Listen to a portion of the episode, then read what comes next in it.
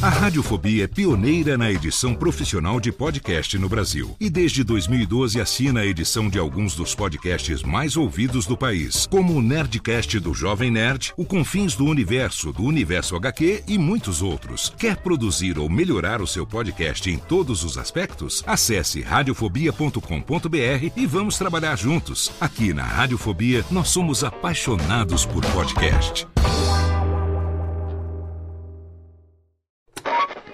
São 20 horas e 25 Sim, senhoras e senhores, está começando a partir de agora o primeiro Radiofobia. Hoje totalmente fenomenal, um programa especialíssimo apresentando pra você. Radiofobia, senhoras e senhores!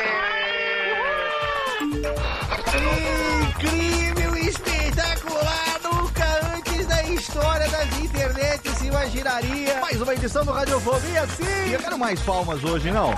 Quero muito mais palmas, porque hoje... Está no ar o Radiofobia.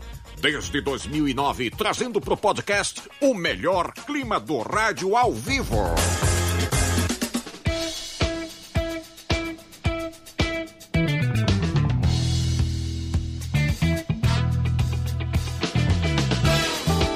Saudações, ouvinte desocupado. Eu sou Léo Lopes e tá no ar pela Radiofobia Podcast Network. Mais uma edição do seu podcast cringe, velho mesmo. As múmias sarcófago. Mais uma edição do seu Radiofobia Sim Podcast que já está no 13 ano. E no mundo onde a maioria dos podcasts que começa não, não dura três episódios. Até que damos bem, hein? 307 programa. Tá bonito demais. Tá bonito. E sem previsão de acabar, infelizmente. Não tem previsão de acabar tão cedo. Estamos aqui num programa hoje totalmente delicinha, casa cheia hoje. Nossos participantes, ouvintes e convidados. Porque você aí, meu amigo, qual a sua idade? Quantos anos você tem? Você é um jovem infante, né? Que hoje em dia é, o pessoal não sabe mais quem é Hermes e Renato. Falar geração leite com pera virou cringe também. Porque, porque o pessoal hoje em dia já não tem mais essa referência de que, que, que, que leite com pera, né? Não aguenta dois minutos de porrada comigo, ovo maltino. Não adianta querer falar mais isso porque o povo não tem mais as referências, mas nós que estamos aqui hoje trouxemos digamos, três gerações ou duas gerações e meia, mais ou menos assim, dividido, pra gente falar um pouco de coisas que a geração atual, essa que está aí, este, esses millennials, geração, geração, o que, que é Z, Z, Z, Z ao quadrado, zeta, não sei como é que é. A gente vai falar de coisas que pra nós eram até corriqueiras comuns que existiam quando a gente nascia, outras que surgiam à medida que a gente crescia, mas hoje essas coisas só são conhecidas pelas novas gerações se elas pesquisarem no Google, No Google. que é o bisneto do nosso querido pai dos burros, o dicionário. Olha aí que também. Olha só, né, é verdade, dicionário é físico, ele está ali. Ele está ali na história ao lado do Guia Quatro Rodas e da Enciclopédia Barça, que nós vamos falar daqui a pouquinho também. E aí, se você quiser saber o que são essas coisas, você tem duas opções. Ou você joga no Google, ou você pergunta para um velho como nós. E junto comigo aqui hoje tem a presença da menina que, olha, tá tão velha que tomou uma dose de vinho, já tá capotando nas quatro. Ela que virou quarentona na quarentena, a menina Jéssica. E aí? Boa noite. Olá, Jessiquinha, beleza? Olá, e o dia que Melissa virar cringe, eu tô ferrada. Você é meliceira com 40 anos, você não tem vergonha. Melissa também tem 40 anos, Mickey tem 80, Hello Kitty tem não sei quanto, posso usar tudo. O Walt Disney tá congelado, tem 90 e sim, todos os anos da vida. Mas ah, eu recomendo você, a gente já fala aqui de brincadeira, mas é toda com toda a verdade. Siga a Jéssica Dalcin da Silva no Instagram, porque você vai se admirar. Essa semana teve um stories do marido dela que o gato subiu no ombro. Que eu achei Ai, demais que lindo. aquele. E aí dá pra você ver atrás dele, tem easter egg, atrás dele tem a o, ar- o armário de melissas, todas e devidamente organizadas na paleta do arco-íris, em comemoração ao mês do orgulho LGBTQIA, mais menos vezes dividir. Tá ali, linda, hein, a sua... Reparei Mas nisso. também, hein? Léo, também, já que você tá falando em easter egg, tem também umas roupas secando no ar-condicionado.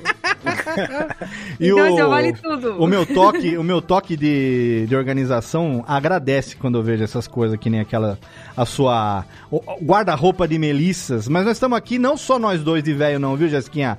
Nós estamos aqui do time mais 40, time mais 40 técnica. Eu, Jéssica e o nosso ouvinte também de longa data, ele que também tem 4.3 aí fazendo revisão, todo trabalhado no chroma key verde abacate, Júlio Macorde com a gente hoje. Olá. Fala, Léo, meu querido. Obrigado pelo convite. Eu estou aqui. Fui tomar um banho agora, usei o meu Lux Luxo e passei o meu creme rinse Não. para estar bonito para essa transmissão. Então eu vou entendeu? tirar você da transmissão, porque a- acima de 40 usa febodor de rosas, querido. É. Ah, que coisa, alma de flores. É. Pelo look, talvez Grecinho 2000, hein? É, avanço, avanço, avanço. Eu, você vê aqui minhas madeixas que eu tô trabalhando no Grecinho 2000 também. Eu uso febodor de rosas e para fazer aquela limpeza de pele pós-banho, o que? Leite de rosas também, Ah, né? sem dúvida, sem dúvida. Leite menino Júlio Macorde hoje aqui com a gente. Aí nós temos agora o time intermediário. O time intermediário é formado por dois, dois meninos que estão aí 35 plus. Né? E olha que Você tá falando do 35 Plus de peso, é IMC, 35 exatamente. Plus de MC, né? 35 Sai, plus de isso. IMC, tanto que já tomaram a primeira dose da vacina, estão falando diretamente das mais novas e recentes nababescas instalações de Rede Geek na República da Moca. Meninos marechais, meus irmãos do coração, que eu tô com uma saudade de passar a mão na bunda. Tato e Mauri, queridos. Raul, ó. Aqui é radiofobia. Dá pra Olha aí. colocar em tudo quanto é lugar. Pode botar o que for. aqui. um Raul pra todos vocês, é um prazer estar aqui no Radiofobia, é um lugar que a gente se sente em casa, já abre a porta da geladeira, já tira o, o sapato e coloca o pé em cima da mesa. Saudade- Xixi de porta aberta. Com certeza. Saudade- E digo que estou honrado de estar aqui para poder compartilhar todo o meu conhecimento de tecnologia e produtos da antiguidade, produtos que já estariam no museu nesse momento, Sim. aqui com os ouvintes chofens do Na E a verdade, gente- estarão, estarão, estão em museus muitos deles, enquanto o Macó já baixa um pouquinho o volume dele, que você está meio estourandinho, já que nós estamos ao vivo, eu digo pra vocês que esse programa de hoje, ele não foi é, chupinhado porque a gente aqui se respeita, mas ele foi isso aí. praticamente inspirado pelo top 10 tecnologias abandonadas da última década que você não é, não, ô Técnica, você combinou? pagou pra isso. pagou, tá pagando. Ah, a pagou filha pra da... isso. Quando chegou essa pauta na minha mão, eu falei, aí tem, olha só. Ah, é verdade. O Top 10, que é um dos podcasts semanais da Rede Geek, vai ao ar toda sexta-feira. Tecnologias abandonadas na última década, mais especificamente lançado no dia 18 do ano da desgraça de junho de 2000, mês da desgraça de junho de 2021, que à medida que eu ouvia, como ouvo, ouvo toda sexta-feira à tarde, o meu querido Top 10, que é a minha atração preferida de Rede Geek, eu falei assim, gente, Primeiro que eu dei check nos 10 itens, claro, obviamente. E segundo, Usei, usei, usei, usei. usei muito, alguns ainda uso, confesso. Hoje, usei. Ainda uso. Exatamente, meu pager querido, vou contar daqui a pouco a história do meu É, querido pager, que saudade que eu tenho. Que para, para o pager ser útil, você tinha que ter pager e acesso a um telefone, mas nós vamos falar. Já, já, sim, tecnologias inclusivas do meu cu, né, essas aí. E aí, muito práticas. E assim, eu falei, cara, ao invés da gente listar as top 10 tecnologias, vou chamar esses caras pra gente gravar um Fóbias falando não só das tecnologias, mas também das coisas analógicas, das coisas de corda, de página, de papel, de, de, de amarrar que a gente tinha. E aí a gente vai discutir a respeito disso. Então, essa pauta de hoje é totalmente inspirada em top 10 de Rede Geek. Parabéns para nós. Olha só, Soubemos. que honra se inspirar, Léo Lopes. Fica a dica aí pra você que ainda não está inscrito no Top 10, é só procurar Top 10 Rede Geek ou Sim. Rede Geek em todos os agregadores. Ouça o Top 10 todas as sextas-feiras no seu feed. Ó, depois ainda do, do- do Tecnologias Abandonadas, tiveram as obras de artes roubadas, Top Sim. 10 Ah, obras e de teve a artes roubadas. tecnologia dos anos 70 ainda, depois dessa semana agora. dos anos 70. E que- qual que vai ter agora essa sexta-feira, Mauri? Não, Não- dá spoiler. Tem a menor ideia. A gente não lembra. É, grava, e aí grava um monte, né? Mas o programa também tá sendo gravado no pretérito do futuro, então não faz a menor Não faz a importância. menor diferença. Só pra quem tá ouvindo na live lá no YouTube e na Twitch, quem tá ouvindo, vai lá agora e acessa esses podcasts pra você poder acompanhar com a gente aqui. E nós temos aqui agora a geração dos Bidiri, que na verdade não são tão assim, viu? Porque a gente descobriu aqui em off, antes da gravação, que metade das coisas que os velhos estavam falando aqui, os novinhos já estavam falando assim, não, mas eu também usei, eu também fiz. Falei, monta, ferrou minha pauta também, não vai dar pra fazer. Mas nós vamos falar já já, porque eles são os eu achava que era 30 a menos, olha como eu gosto de vocês. Mas eles estão ali. O Jeff tá com quase 30, 29 aninhos. Então, ao lado de Sorocaba, menino do Pininho, menino Chester. Oi, querido. Olá, Léo. é Olá, o nosso fraldinha de ouvintes. hoje. Fraldinha de hoje, hein? Bom, é, pois é, realmente eu sou o mais novinho daqui, né? Sim. E por mais que, que eu seja o mais novinho daqui, ainda tem muita coisa que eu experienciei na minha tenra infância e que hoje eu já sou considerado talvez um, um, um, um adulto cringe, vai. Mas sabe o que, assim. que é isso, Jeff? Depois nós vamos falar também sobre isso, viu? Porque também pode ser sintoma de pobreza. É, to- totalmente. Você totalmente. se- você Porque, se- assim, ó, quando meus amigos tinham PlayStation 1, eu tinha o Super Nintendo. Eu E sei porque eu Quando vivi a isso. galera tinha DVD, eu tinha a fita VHS. Os meus amigos jogavam Sega Saturn e eu tava no Odyssey ainda. Eu sei porque Então, um pobre, exato. um pobre conhece outro pobre, querido.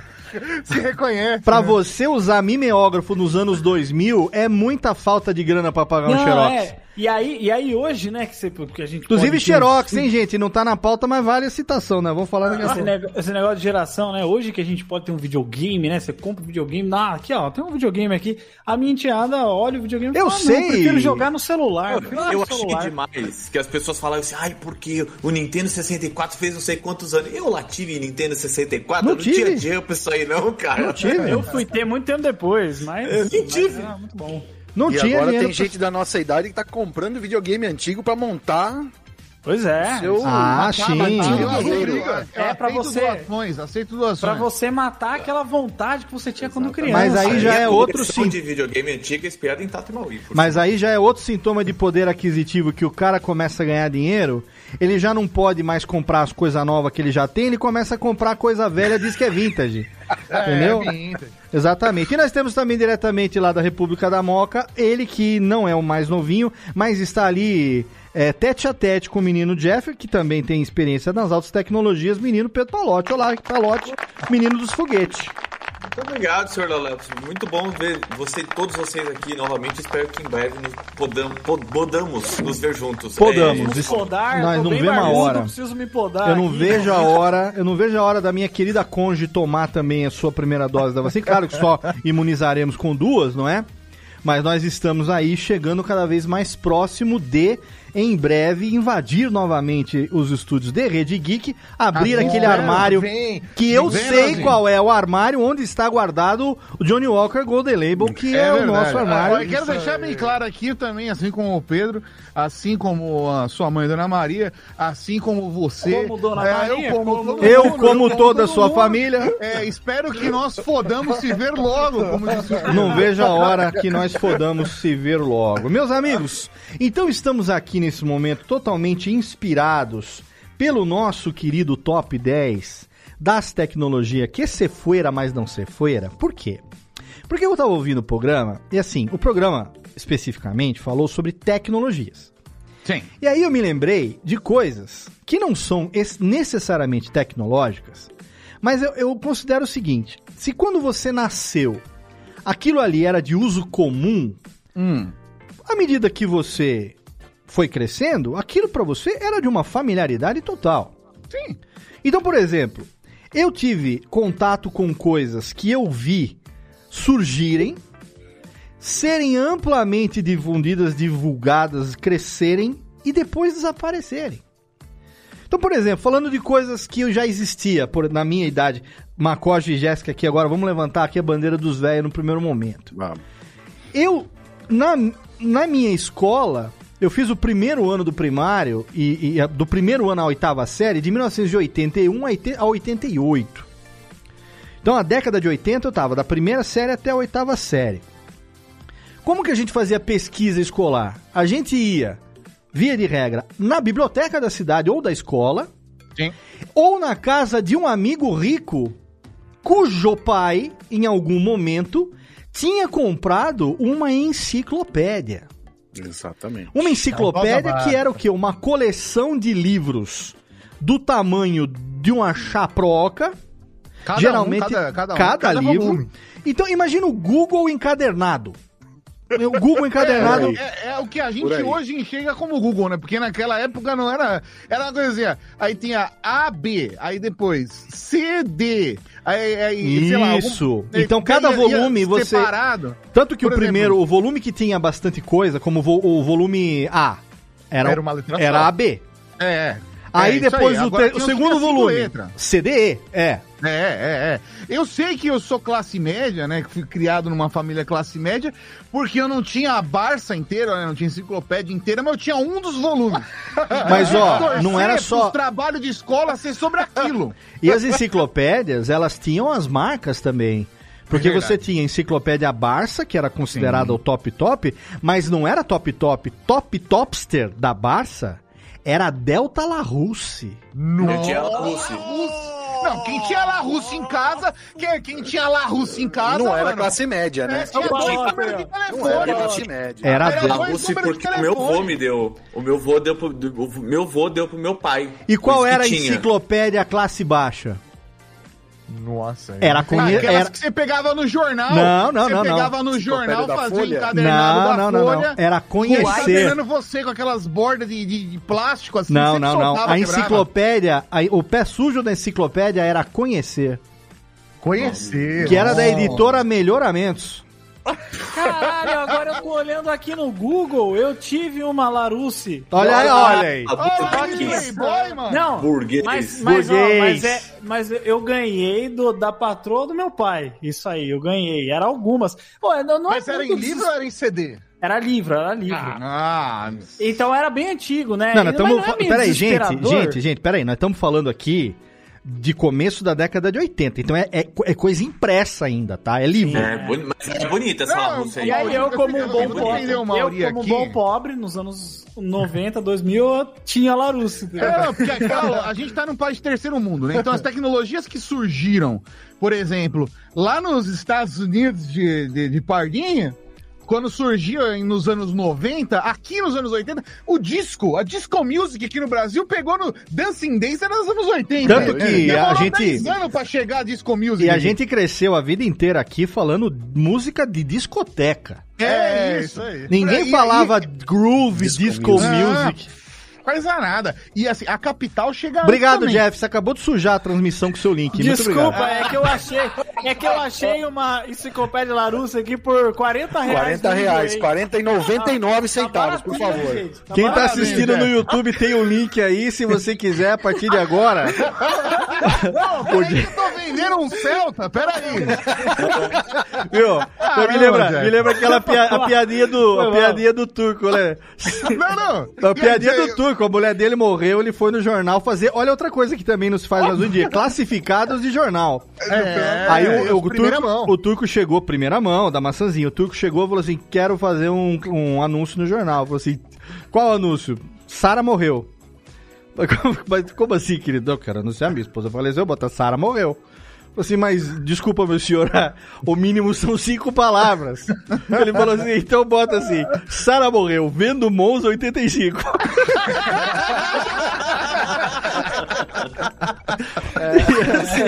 Posso falar um negócio, Léo? Desculpa, desculpa se eu tô cortando, furando fila, é que eu me sinto em casa aqui.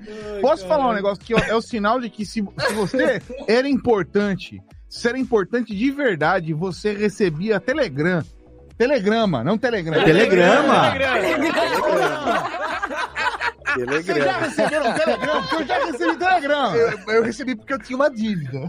Eu recebi um na vida. Eu Você só sabe, eu mesmo recebi um só. Você sabe o que, que era o, o popular do telegrama? Chamava aerograma. Aerograma. Eu fazia isso quando eu tinha 12, 13 anos. Eu tinha uma, eu tinha uma caderneta de endereços dos meus amigos que não moravam na minha cidade, amigos que eu tinha feito de outras cidades. Eu tinha uma caderneta de endereços, que a gente tinha uma agenda onde a gente escrevia o endereço das pessoas. Sim, sim. Inclusive, está aqui. Aí, ele vai buscar. Pra quem Ah, tá no podcast. Esse, esse programa aqui YouTube. hoje é o desafio Ó, do Gugu. A gente vai ficar que eu- pedindo coisas e o Desafio Léo vai trazer ao longo de todo o programa. ele vai trazendo. Agora ele vai trazer a agenda em papel. Não dá pra ver na câmera porque tem uma luz aqui, mas isso aqui é uma agenda que ela tem os- as letras de A a Z. Sim. E nessa agenda aqui, além do. Acho, acabei de achar aqui um adesivo da Rádio Da Fênix. Rádio Mix. Da Rádio Fênix, também da Mix, tem da Jovem Pan também aqui, da 89. Mas o. Também achei um boleto que esqueci de pagar. É, mas aqui, falando em boleto, Boleto é cringe, né? Então. Mas aí o que acontece? Boleto Eu, eu ia no correio, comprava um. Você comprava de 30, 40, por exemplo, aerogramas de Natal.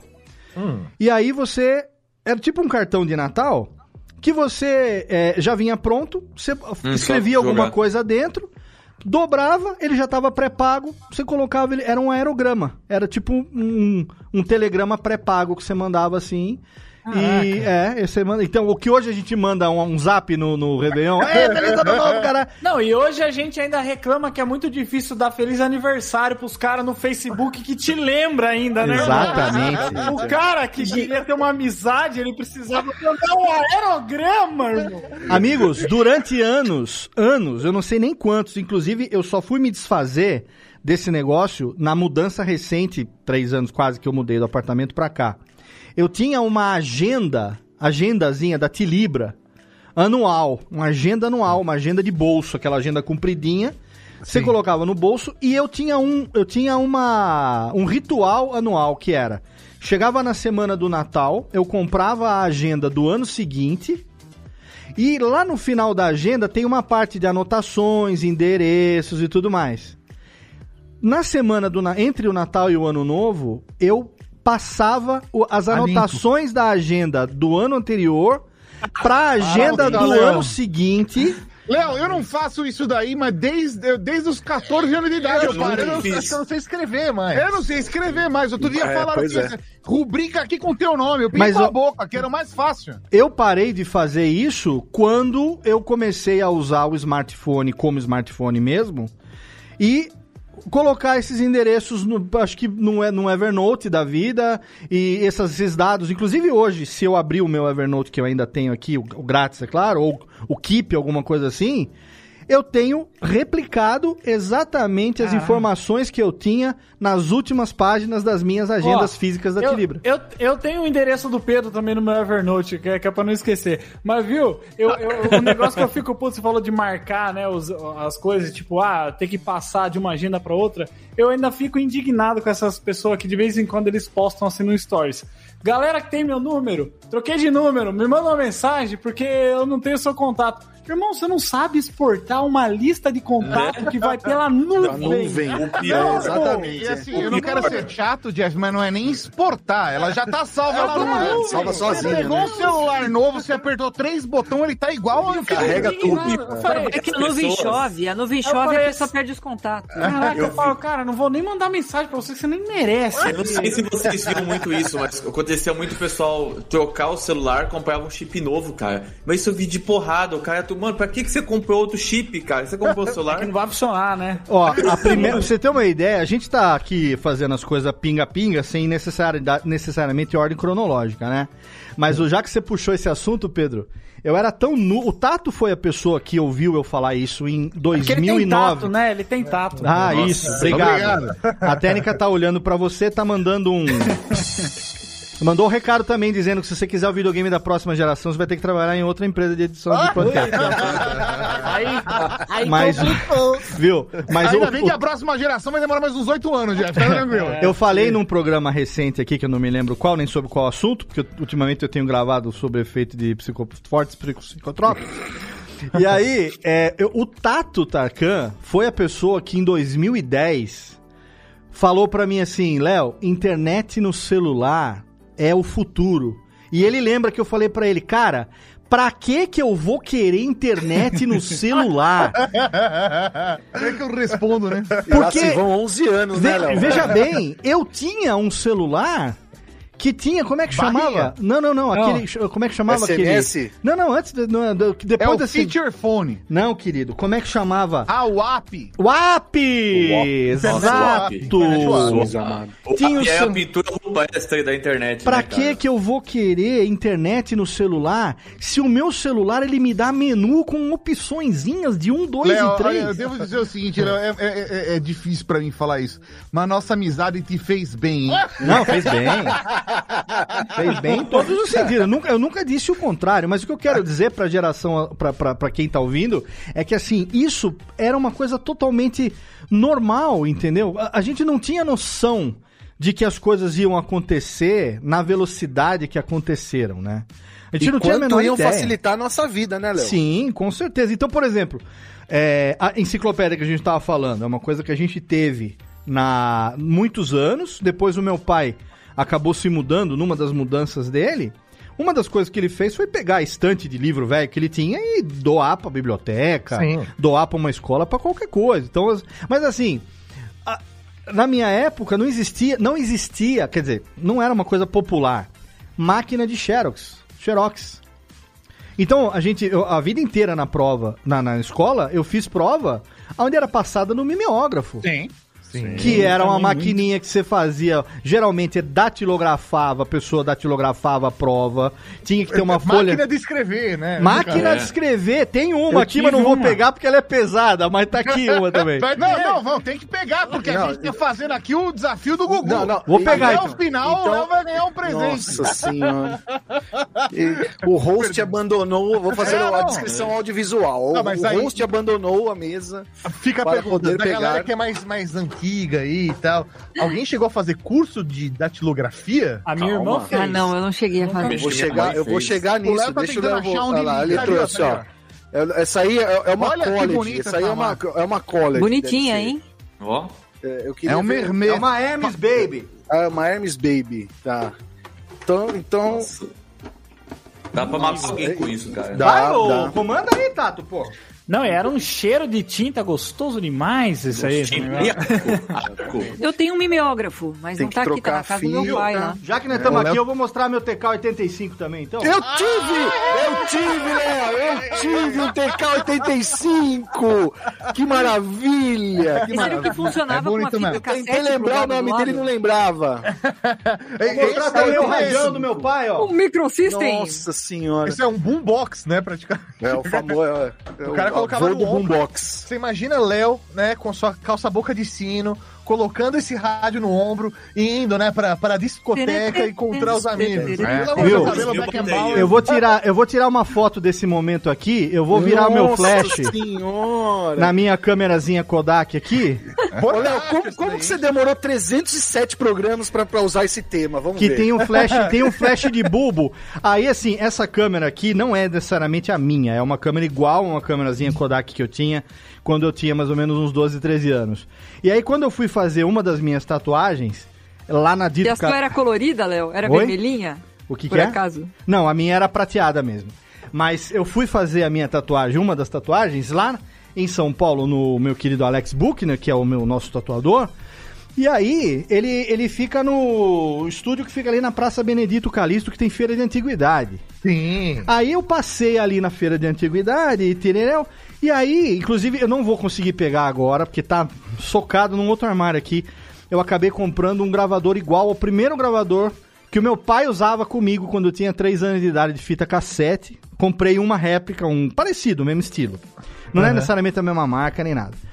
E aí, passando lá, um dos caras daquela feira de antiguidade tinha essa câmerazinha. E aí ele falou assim, cara, ó, quanto custa a câmerazinha? Sei lá, ele falou assim, ó, custa, sei lá, é, é, 80 reais.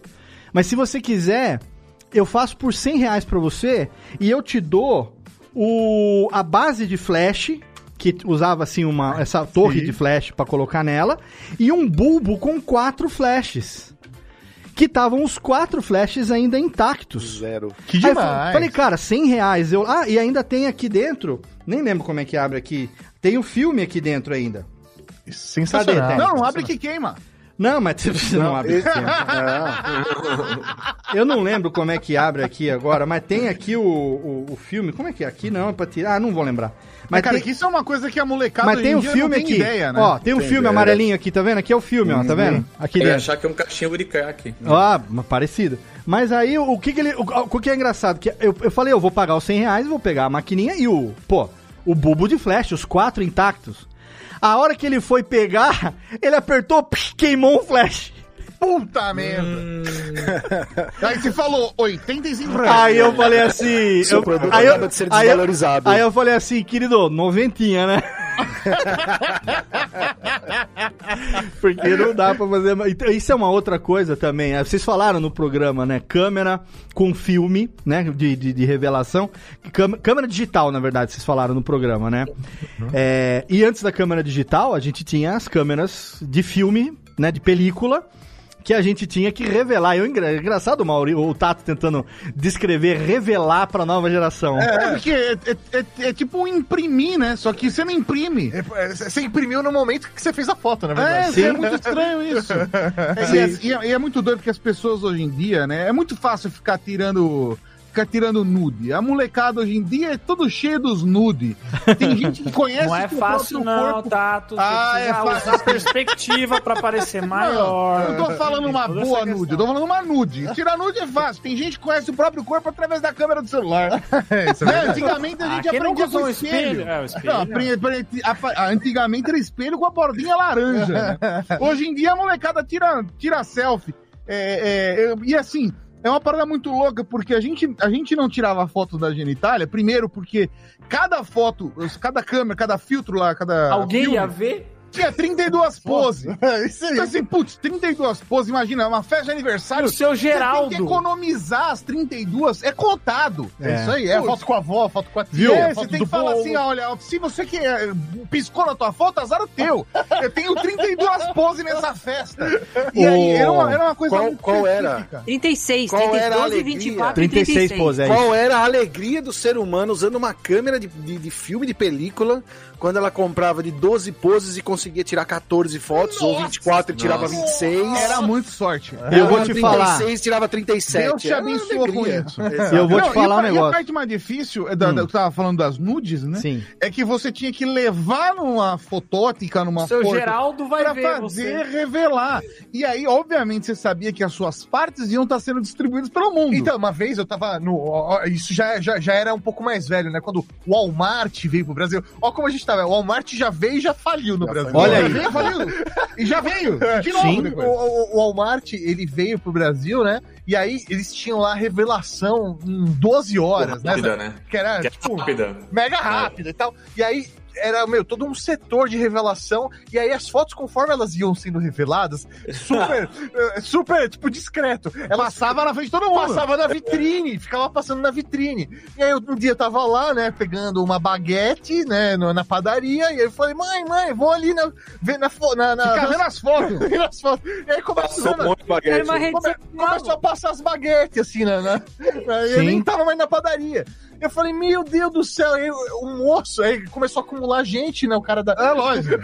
o cara ali da, da, da, da revelação começou a ficar desesperado pra recolher as fotos de nudes, que era como a pessoa conseguia Cara, tirar sua própria intimidade. Eu vou juntar duas histórias em uma aqui que vocês não vão acreditar.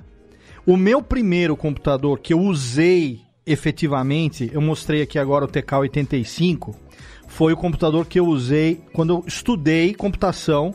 Em 1985 eu entrei no meu primeiro curso de Basic. E lá usava-se um TK85 conectado numa televisão branco e preto. Então esse foi o meu primeiro contato com a computação. Mas o meu primeiro computador, ele foi um acima do TK85, que foi o TK90X, que já era o colorido da microdigital. Vocês sabem como que eu consegui que meu pai convenceu meu pai a comprar um TK90X pra mim? Nossa, não sei. Você vender sua alma, né? Não. É, provavelmente. Eu deixava todo santo dia aberto na porta do quarto dele, na página que tinha o TK90X, o catálogo da fotótica.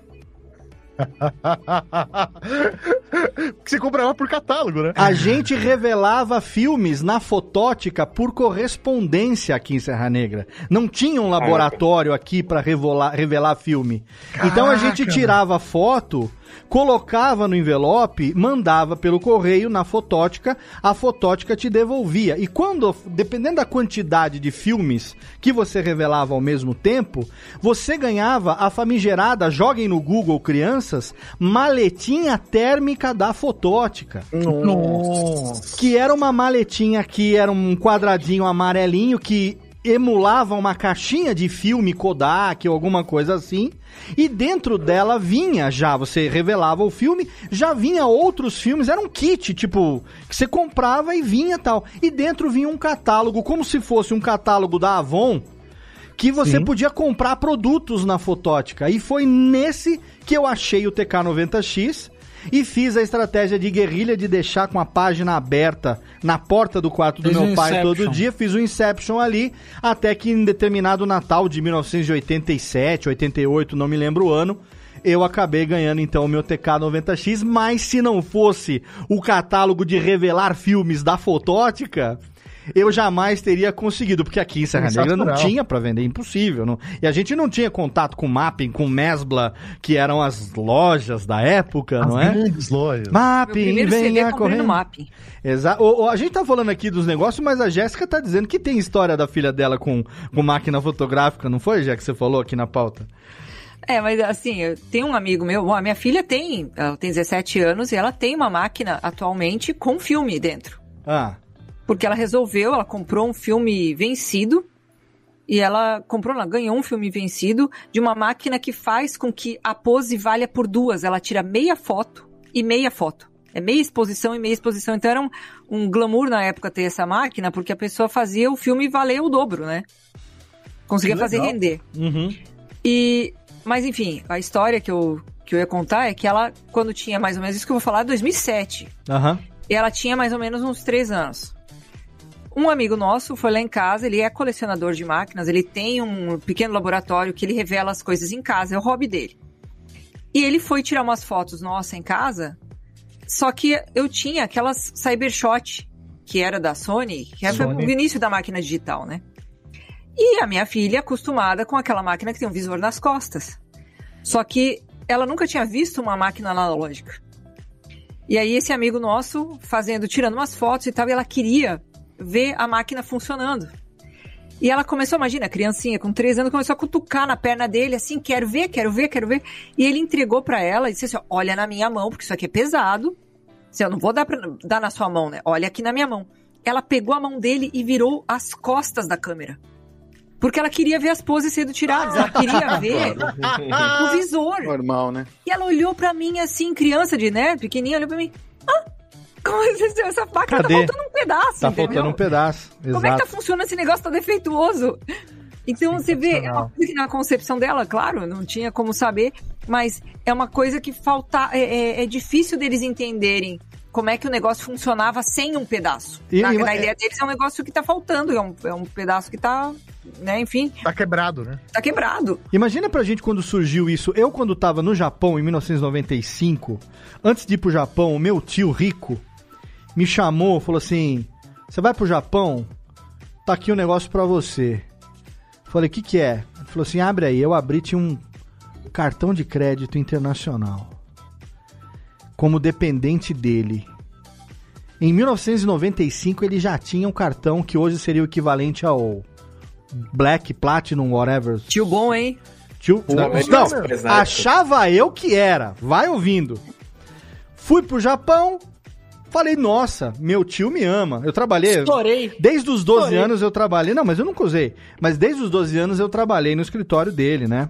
Foi onde eu aprendi as coisas de escritório e tal. Comecei a trabalhar com 12 anos. Aí ele falou assim: você não tá desamparado. Qualquer coisa me avisa. Tá aqui o cartão. Me avisa como, porque também não tinha celular. eu ia ter que Você comprar. pegava o cartão. Um aerograma. É, você pegava o cartão na mão e falava assim, tio! Não. Deu ruim! Sa- Era pior ainda. Você ia, Eu, você ia gastar tua dívida em ligação pra, pro Brasil pra eu avisar ia ele. ter que usar o cartão dele pra comprar um cartão telefônico de 5 minutos, gastando 100 dólares pra poder ligar pra ele. Jesus! Porque era assim que eu falava com a minha família quando eu tava no Japão. Eu não tinha como se comunicar. Então, uma vez a cada dois meses eu gastava mil ienes, que era o equivalente a 100 dólares. É, 10 mil ienes, que era o equivalente a 100 dólares, num cartão telefônico que dava fala 5 minutos. E aí eu tinha que escolher na época se eu falava com a minha namorada ou se eu falava com a minha família. E aí era tipo um, dois meses com um, depois de cada dois, da, dali a dois meses com outro. Mas enfim, o ponto não é esse. O ponto é que no final do ano, eis que eu recebo um telefonema do meu tio no Japão. Caramba! Esse era rico mesmo, hein? E aí eu falei, quem será que morreu? É, é lógico. Porque não tem, óbvio. não tem outro motivo pra ele me ligar aqui no Japão. Eu falei, alguém morreu muito morrido mesmo. E ele falou assim: Lezinho, seguinte, uma câmera digital e um laptop eu quero que você traga pra mim do Japão. Ah, fela da mãe! Fela da mãe! Ele só mandou um cartão pra você fazer a compra pra ele! Uma Olha câmera. só. E assim, no Brasil ainda não existia câmera digital. 1995 era caríssimo. Aí ele sabia, sabia não. Eu falei: olha, por acaso o nosso último fim de semana vai ser em Tóquio, em Akihabara, que é o bairro Ah, dos é, eletrônicos. É, o lugar pra isso. E aí ele falou assim: eu quero um laptop e uma câmera digital. Você compra, passa no cartão. Eu falei, tio, quando eu for voltar, eu não vou passar na alfândega com esse negócio. Porque eu comprei pra mim, para minha irmã, um aparelhinho de som com um 3 em 1 com duas caixinhas, que era pra dar Sim. presente pra minha irmã. Eu tinha comprado também um, é, um Discman pra mim, sabe? Eu tinha comprado uma. Tinha uma câmera que eu tinha ganhado, mas não era digital, era de filme. Aí ele falou assim: se pararem você na alfândega, você fala pra ligar no meu telefone que eu resolvo. Louco. Eita, presa. Esse era o meu tio, que é o meu tio ainda, porque ele ainda tá vivo, que nos anos 80 ia pro Paraguai e trazia videocassete de 4, 8, 12, 16 cabeça da Sony pra nós. Era o tio que Olha. trazia meus matchbox aqui, que o carrinho de ferro de... Era, era o tio dos esquema. Mas eu não sabia. Então o que que eu fui lá em Akihabara? Como é que eu vou escolher laptop? Eu não usava laptop. Lá, a gente no Japão usava o Apuro, que era tipo um equivalente a laptop, mas era tipo uma máquina de escrever eletrônica, sabe? Que você Sim, escrevia em kanji e tal. E eu não sabia. Aí eu, cara, escolhi um lá e aí a câmera digital, eu era tão noob, não sabia o que que era, que eu acabei comprando uma câmera de disco, de, de, de filme, que tinha um LCD digital pra você olhar. Mas não era de cartão, não era digital. Quando eu cheguei. Não era com o disquete. Não era- Pe- Pediu pro sobrinho errado, né? Não O era com escolheu cartão de pager. memória. Quando eu cheguei, o, o notebook era um Lenovo na época, do, da, que era da Lenovo ainda, antes de ser. é, hoje em dia a Lenovo é do que mesmo? Eu Esqueci. É, IBM? IB, é, não, verdade, era- a- então ao contrário. A IBM comprou a Lenovo. Então, era Lenovo antes de ser exatamente agora da que a IBM, mas era lá. no- E aí, quando eu dei. Aí, se ele falou um notebook legal e tal, a câmera tá errada, não era essa, mas tudo bem, vamos lá. E eu acabei passando batido na alfândega e não, não corri risco, mas passei com o cu na mão. Ah, Então com fica certeza, registrado aqui. Nunca. Polícia Federal, no 1995, então 36 anos já, Prescreveu, 26. prescreveu. 26, 26 anos já, querido, já esse aparelho de som nem existe mais. Não, né? eu, eu achei, eu achei legal que é, essa diferença de idade, né, que, que o Léo falou, que na hora que eu falei estourei, o Léo achou que eu tava me referindo ao cartão de crédito do, tio dele. Estourei, eu me, deu, me dei bem, né? Exatamente. É, Até essa história da, da Jéssica, né, da, da filha dela, é, é só é um teste pra você ver o quanto você é realmente velho, né, dentro da, daquela sua bolha. Chega pra uma criança, ó, vou fa- fazer aqui com vocês, né, o pessoal que tá aqui gravando com a gente, façam As com a pessoas mão. também no comentário. É, é isso aí, o pessoal que tá ouvindo no podcast, depois vai lá no YouTube, dá uma olhada, todo mundo fazendo isso. Se eu pedir pra vocês que estão aqui fazer com a mão uma simulação de um telefone, como que vocês fazem? Ah, assim, ó. Clássico, né? O, o- Hang loose, é o hang na É orelha. Hang loose. certo. É. Chega pra uma criança e fala, faz um telefone. Ela vai segurar assim uma mãozinha de. Mãozinha isso, de Playmobil. Ela Pode vai fazer isso. também. Ah, sim. É, telefone- pode ser também. O telefone pra ela é uma tela, é a É. mão fechada. É isso. Então, Ela não isso- sabe nem o que é o hang loose pra começar. É, não sabe nem o que é o hang loose. Exatamente. Então é isso. Hang loose é coisa de velho, né? É, o Sim. ícone de salvar, o ícone de salvar é um disquete. Pelo amor de Deus, não tem É, referência. não, existe. é, Tem um vídeo, inclusive. internet, né? Tem um vídeo, inclusive, que o cara. É, que uma criança, tipo assim, é, tem desses canais de React, assim. E aí eles entregam vários objetos, assim, tipo, toca fita e a criança ela não sabe mexer, né? E aí teve uma vez que o cara colocou, deu um disquete na mão dela, aí ela falou assim, nossa, por que, que vocês imprimiram o botão de salvar aqui? É. Tipo, ela, ela não sabe Ó, que é o, o- o é o disquete, contrário, né? disquete é o exemplo de uma tecnologia das muitas que eu vi nascer e sumir. E eu consumi demais. Inclusive, na época, eu já tinha feito o upgrade do TK90X para um expert da Gradiente, um MSX. Nossa. E eu tinha. Primeiro a gente tinha aquele. é, como é que chamava? Aquele playcorder lá que tocava fita para carregar. Meu Deus. E quando saiu o disquete, primeiro eu comprei, acho que foi um dos primeiros, eu e minha tia, porque a minha tia desse meu tio rico, tem três primos que, tipo, eu descobri as tecnologias e introduzia isso pros meus primos. Aí a minha tia comprava pra eles e eu sempre dava um jeito de, porque eu trabalhava no escritório deles, então eu sempre dava um jeito de pagar, ela me patrocinava um pouquinho também, e aí eu acabava conseguindo também, então era um, né, um jeitinho de fazer. E eu É conseguia um as coisas. comercialismo ali. Exatamente. A gente comprou dois dos primeiros, das primeiras disqueteiras de 5 e 1 quarto, flop, que, ele- que aquele era flop, Flop. mesmo, né?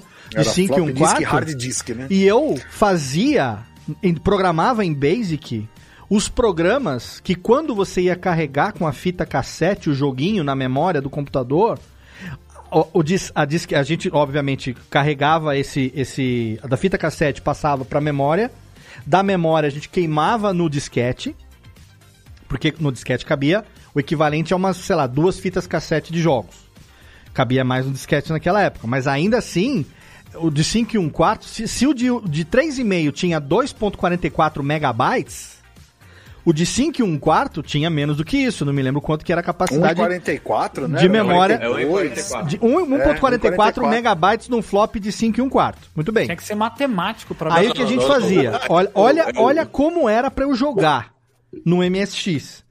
A gente carregava o jogo da fita cassete, que a gente assinava numa revistinha, comprava, pagava via código postal, aquele, como é que era? Cheque postal. Como é que é o nome que tinha? Senhora. É, Era. era cheque, che- era...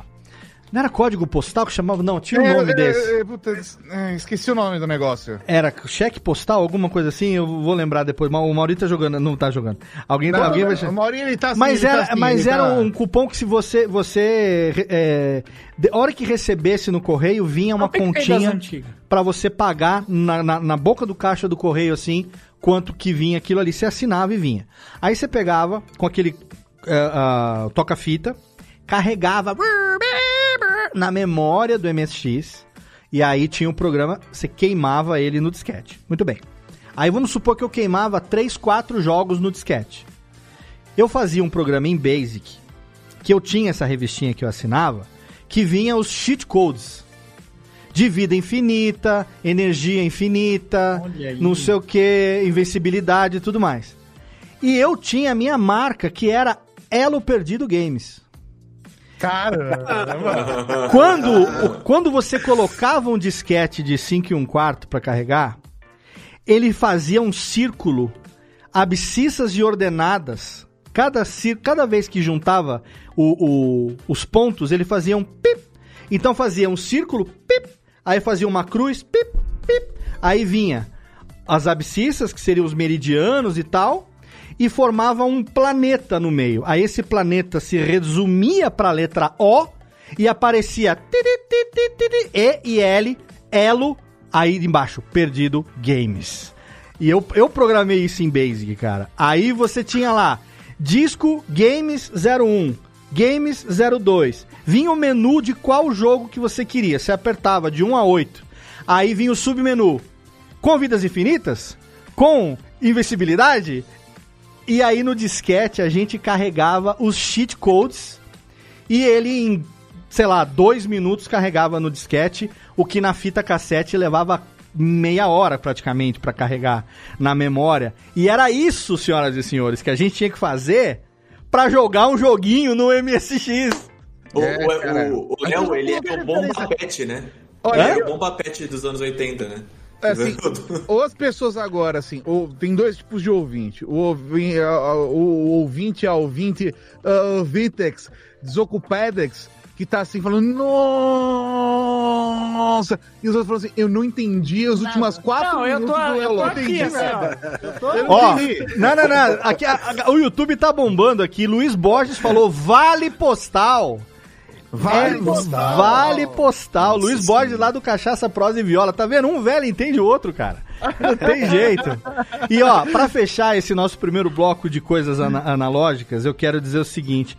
Outro item que tá lá, se eu não me engano, foi o, o- a, a segunda posição do top 10, foi o aparelho de GPS.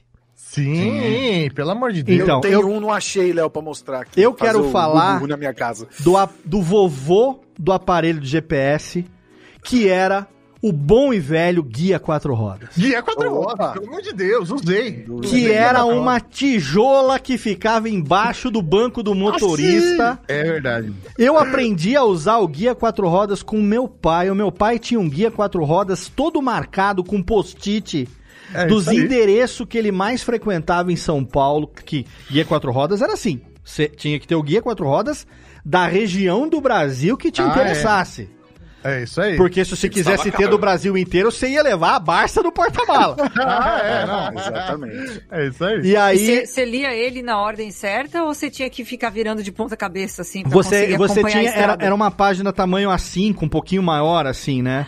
Então, Ele tinha um ele também tinha uma lógica. Ele tinha uma lógica que era assim.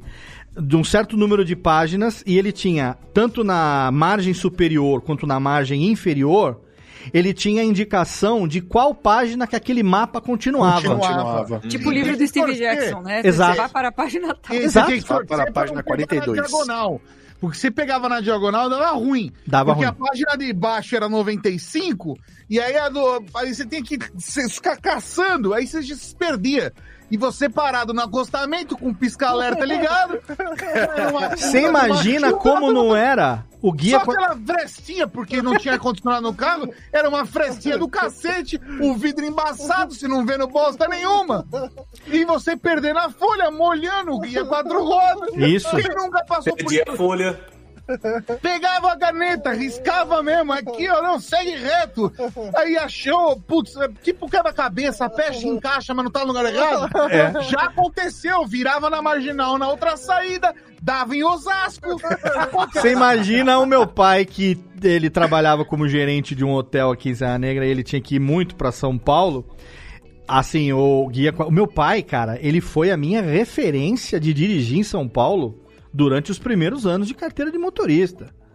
E aí eu falava, caralho, meu pai manja tudo. Aí um dia ele falou assim: "Vou te contar o meu segredo." E puxou debaixo do banco do motorista o Santo Graal, que era o guia quatro rodas. E ele falou assim: assim como, como hoje em dia a gente fala, né? O segredo de um bom tradutor é saber usar os dicionários. O segredo de um bom motorista é saber usar o guia quatro rodas com eficiência. Falei, olha, uma frase de efeito que morreu muito tempo atrás. Vocês não têm noção, né? Meu, meu pai chegou assim, ó, eu tinha, sei lá, uns 10 anos de idade. Ele chegou com um guia quatro rodas, né? Também usava pra trabalhar na rua. Chegou em casa, sentou no sofá, falou: Filho, vem aqui do meu lado, né? Eu falei, por quê? Eu preciso te ensinar a utilizar o guia quatro rodas, porque um dia você vai precisar usar isso. Sim. Você tem que saber usar o guia quatro rodas. Porque você vai precisar. Cara. Então, mano, eu aprendi a usar o Até guia hoje, quatro rodas. até hoje o Maurinho não sabe de onde vem os bebês, mas ele Até sabe o... usar o Eu guia também, eu também, até hoje me perguntam qual a maior lição que você aprendeu com seu pai. Aí uma vez fizeram uma dinâmica de grupo na época do seminário. Fizeram uma dinâmica de grupo. Meu pai me ensinou honestidade. Meu pai me ensinou a retidão de caráter. Meu pai me ensinou a ser um homem de bem. Eu falei, meu pai me ensinou a usar o guia quatro rodas.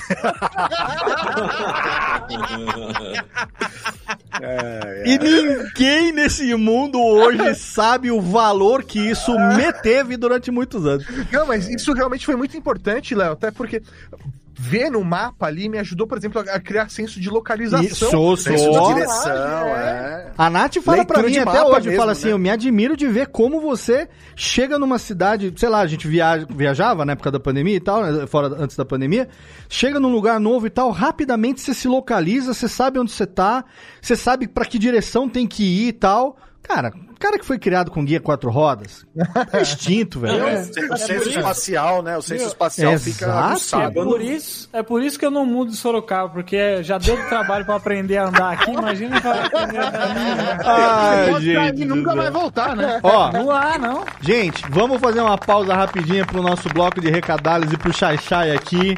O programa tá saindo melhor do que a encomenda. Tem uma galera, olha, se soubesse, acho que muito fazia tempo que a gravação não bombava tanto ali com a galera lá do nosso grupo e também lá no YouTube. Quem tá no YouTube, se tiver no chat, manda pra gente participação, mas tá rolando tanta coisa lá que você tem que sinalizar que você quer participar do papo. E aí o Jeff vai fazer aquela peneirada pra gente poder trazer aqui no próximo bloco. E nós vamos aqui sim, agora é rapidamente, é VaptVupt. A gente vai voltar tão rápido quanto a gente parou de usar o, sei lá, o Atlas Universal, né? Pra ver o- Hoje em dia é o tataravô do Google Maps. Daqui a pouco a Aqui, gente. né, ó, você quer, ó? Tá aqui, Olha ó. aí o Magode! Da folha, da folha. Viu? A gente Eu tenho- devia. A gente, de- também. a gente devia ter feito esse programa que nem o Gugu na sua casa. Putz, Olha, tinha que ter Olha. feito game show, viu? Vou falar. Nossa. Vai, não! Valendo! Já daqui, vamos pro recadado, daqui a pouco a gente volta! Sensacional.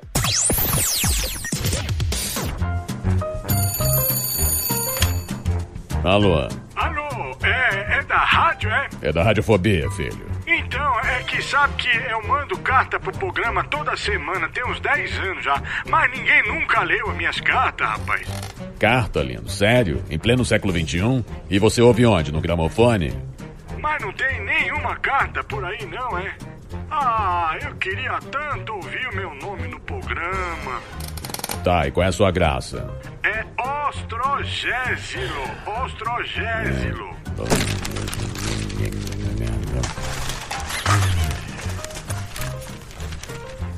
Achei sua carta, mas vamos te chamar de Totô, tá?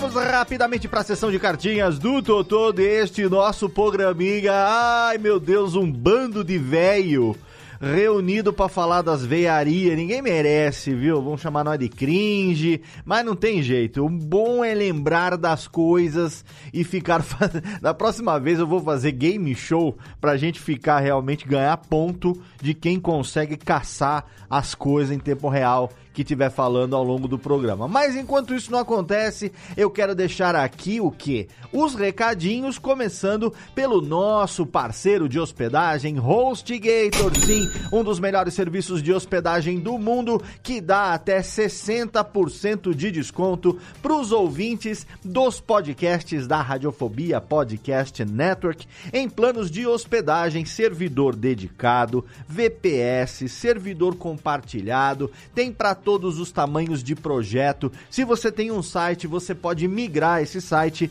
para HostGator e se você ainda não tem, por que não começar num dos melhores serviços de hospedagem do mundo que já hospeda os nossos sites desde 2010. São 11 anos de parceria com HostGator. Se você quiser ganhar até 60% de desconto, é só você entrar no nosso site radiofobia.com.br barra podcast. Vai lá embaixo no rodapé da página, tem o banner da HostGator. Você vai clicar e vai cair na nossa página dedicada ou então na postagem de qualquer programa. Tem um banner ali bonitinho da HostGator com o Snap, que é o jacarezinho mascote da empresa, e ali você vai também cair na mesma página e garantir até 60% de desconto em HostGator.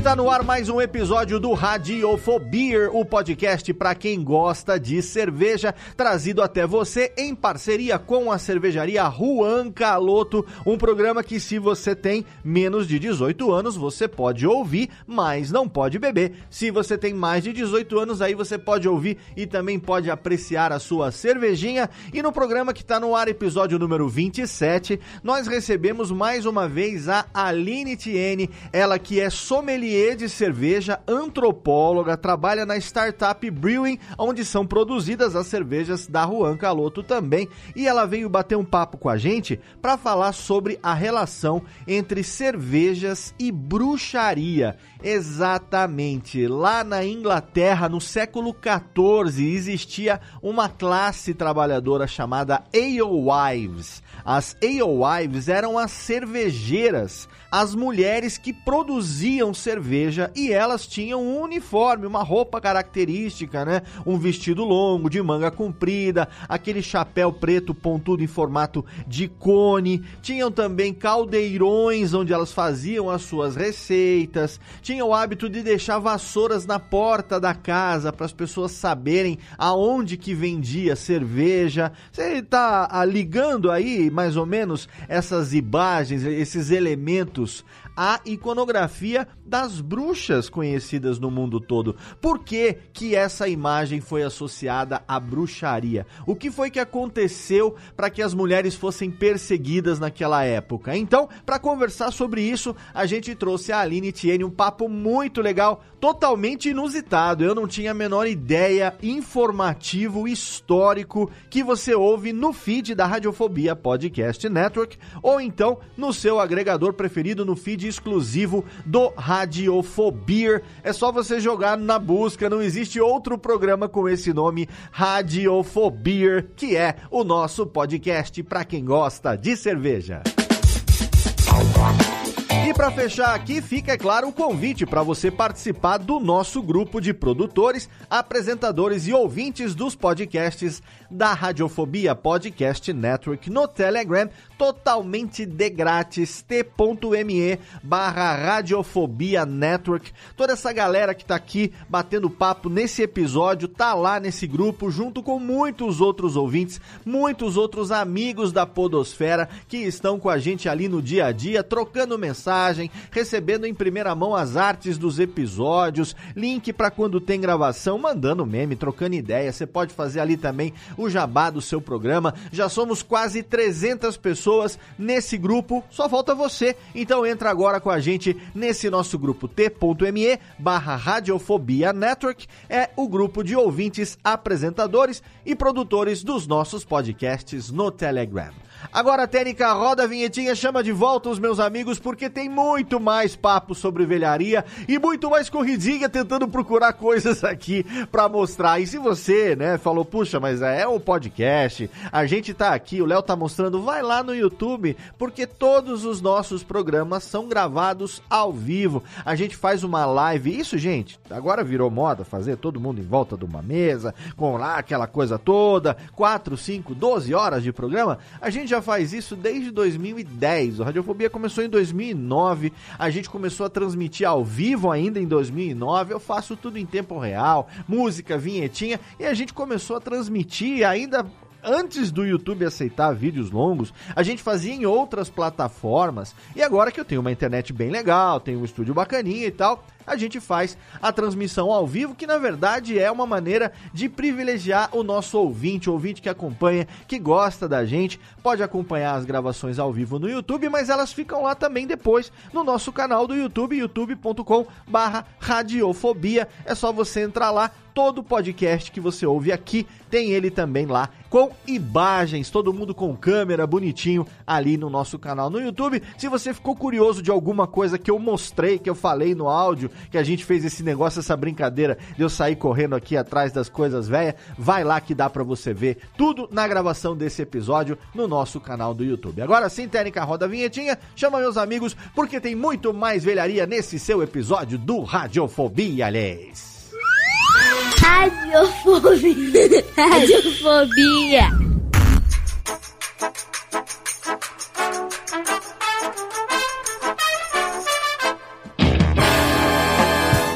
Tararinini. Estamos de volta aqui falando das veiarias. Estamos de volta no Radiofobia hoje com as veiarias. E por velharias aqui eu não me refiro a Jéssica Dalcin, a mim e a Júlio Macoge. Não, não, não. Nós, nós, nós estamos aqui na, todos trabalhados na experiência.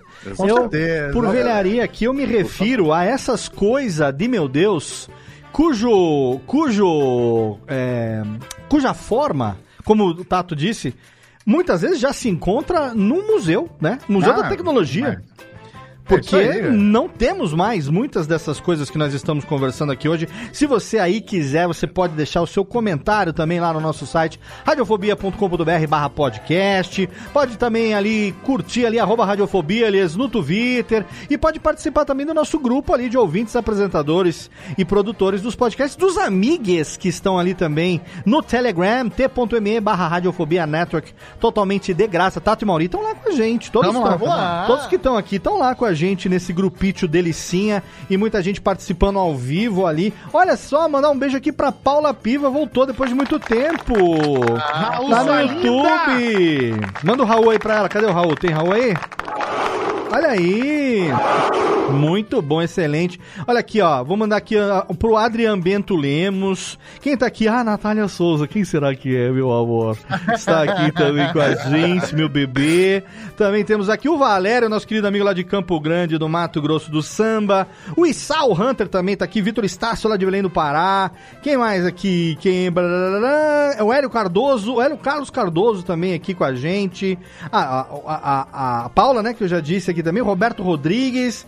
Uma galera legal participando junto com a gente aqui. O YouTube Bondcast Brasil também. Cachaça Prosa e Viola. Meu amigo Luiz Borges, lá de Brasólia. Obrigado que estão participando aqui com a gente ao vivo pelo YouTube, meus queridolas. E aqui eu tenho hoje, além da presença de Moá, de Jéssica, de querido Pedro Palotti e de querido menino Jeff, que somos aqui da casa, temos ele também, que daqui a pouco, se continuar participando assim, vai receber um convite aí, a intimação, para se tornar um radiofobético, menino Júlio Macodes.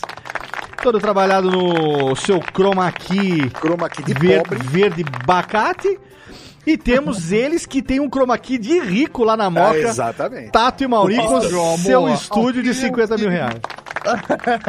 você, tem que, você tem que ver que chroma key é uma coisa também, né? Não, a gente Voltou, usa. voltou, A gente voltou, usa, voltou. podia colocar aqui. Tá, tá, Pô, é mas tá- técnica, né? Se não é demorar técnica. 5 horas pra instalar, eu mostrava como é legal. Esse- e assim, é que o pessoal não, não sabe, eu sei. Mas parece que vocês estão num chroma key, mas a gente sabe que no meio de vocês ali tem uma quina aí.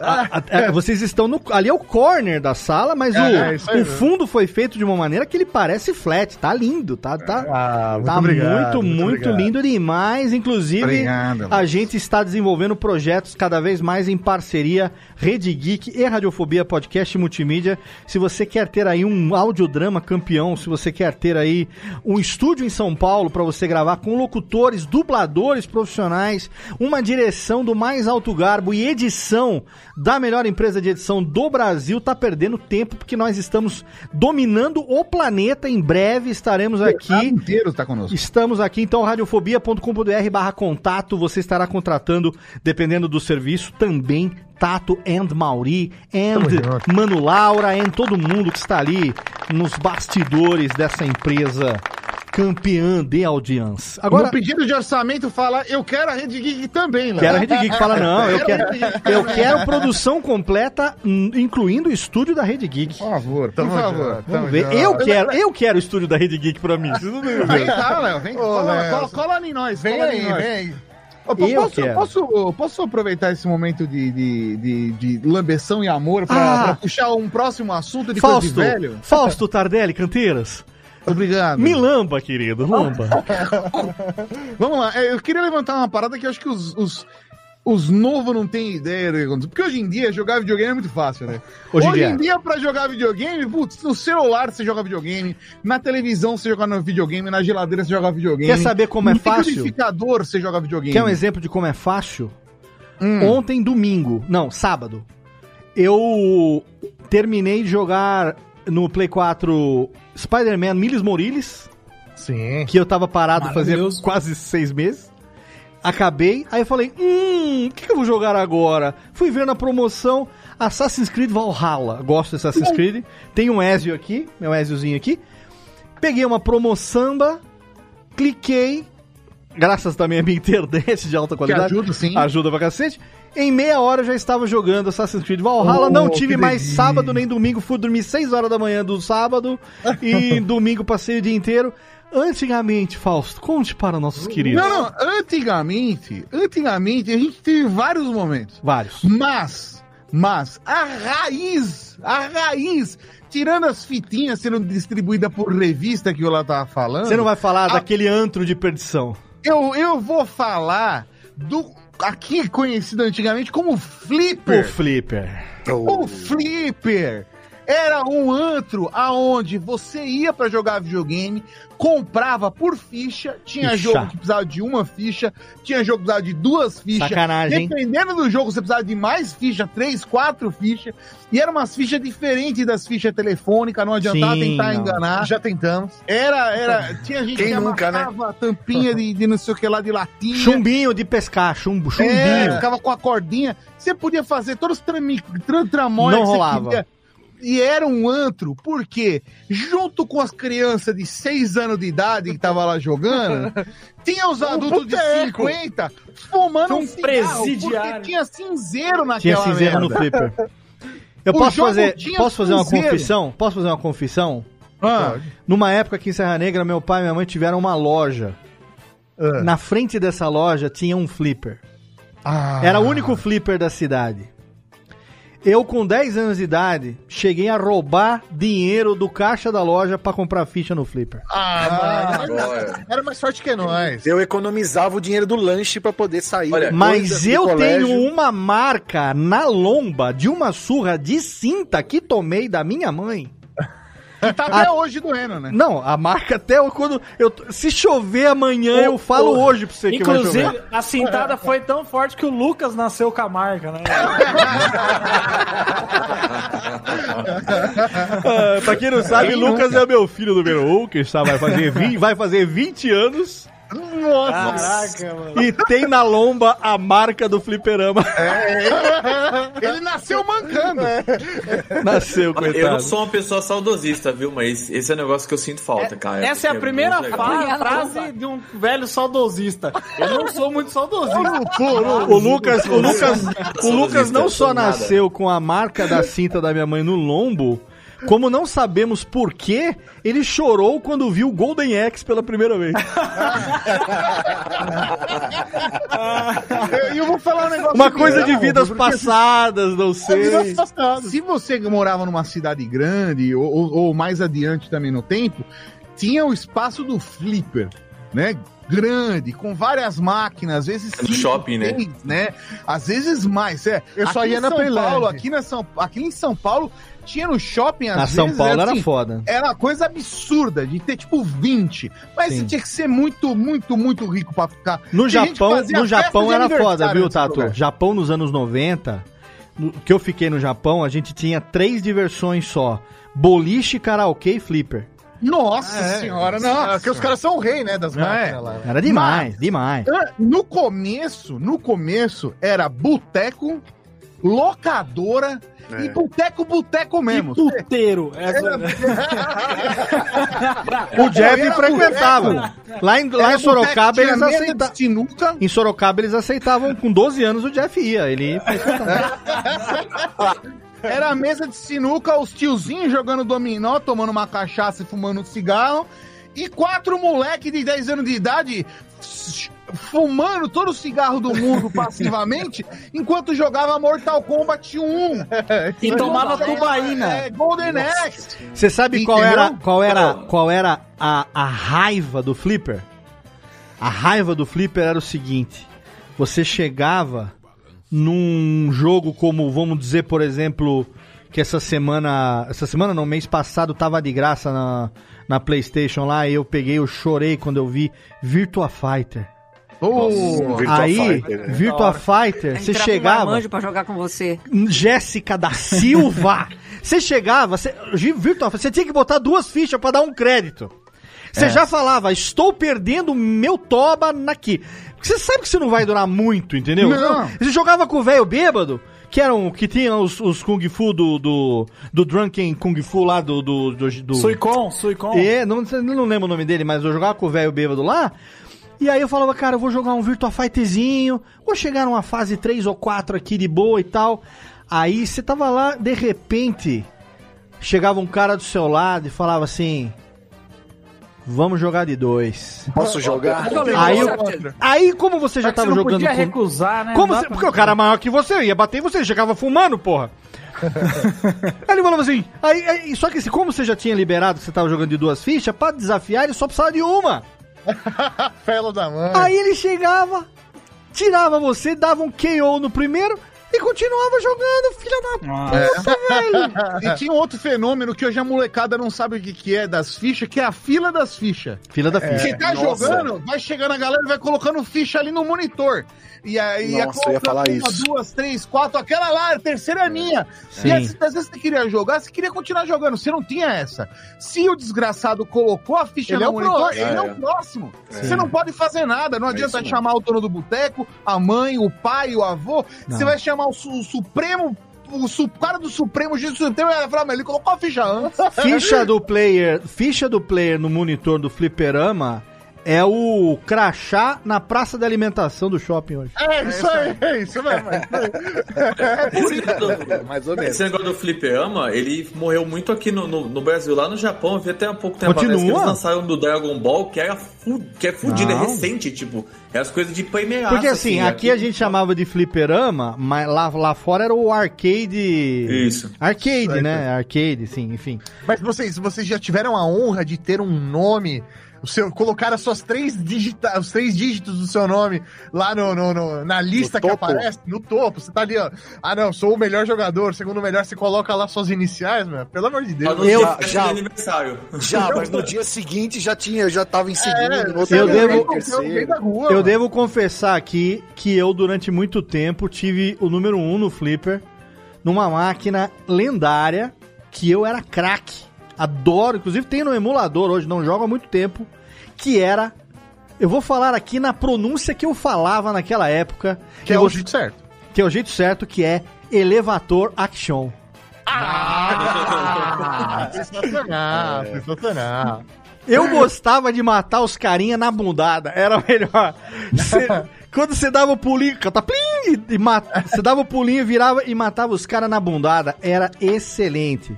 Elevator Action, um dos jogos da Taito mais clássicos dos fliperamas. Você Fora sabe que eu não né? tive muito, não tive muito contato com o fliperama, até porque eu não era um marginal. Não, tô brincando.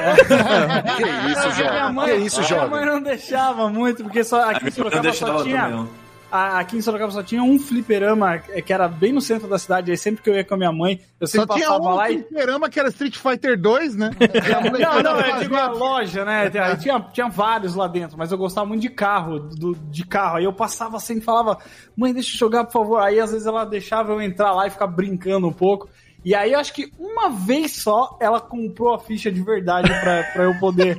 E, e, cara, foi o bagulho mais mágico assim do mundo, sabe? Eu perdi em cinco minutos. Você mas, sabe o que, você sabe o que, que o Jeff, prazeroso, sabe que, que foi o Jeff prazeroso. foi a vida inteira? O irmão mais novo que você bota de Play 2 com o controle É. desplugado. Ah, é, é, é. Exatamente. Você Eu bota o- Chaves, chegava o Kiko lá. e aí o Chaves Sabe? lá com o pão com mortadela na mão. E, Léo, eu vou deixar um viu, recado Léo? aqui para próximas gerações e tal.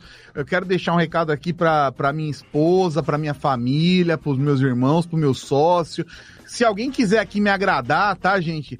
Ó, me dá de presente. Não é tão caro, não é absurdo, cara. Não é um valor de um carro. Um arcade. Que antigamente era. Aceita um arcade 32 polegadas, 15 mil jogos, mas, por favor, com ficha. Você jogar um, você é jogar pra um você só. ter que ter as fichas pra encher a caixinha ali. É isso pra, aí. sei lá, puta, eu colocar em casa, chamar os amigos. Ah, falar, mas "Vamos jogar, ô, vamos." hoje em Pega dia- aqui, ó, três fichas pra você, três fichas pra você, pra ter a graça. Hoje em dia, você no Mercado Livre, hoje em dia, tem um pessoal que monta, né? Sim. Tem um- uma, a estrutura de madeira de arcade, mas é com um monitor de É o LCD. RetroPie, chama. um, é um Raspberry que tem ali rodando o emulador.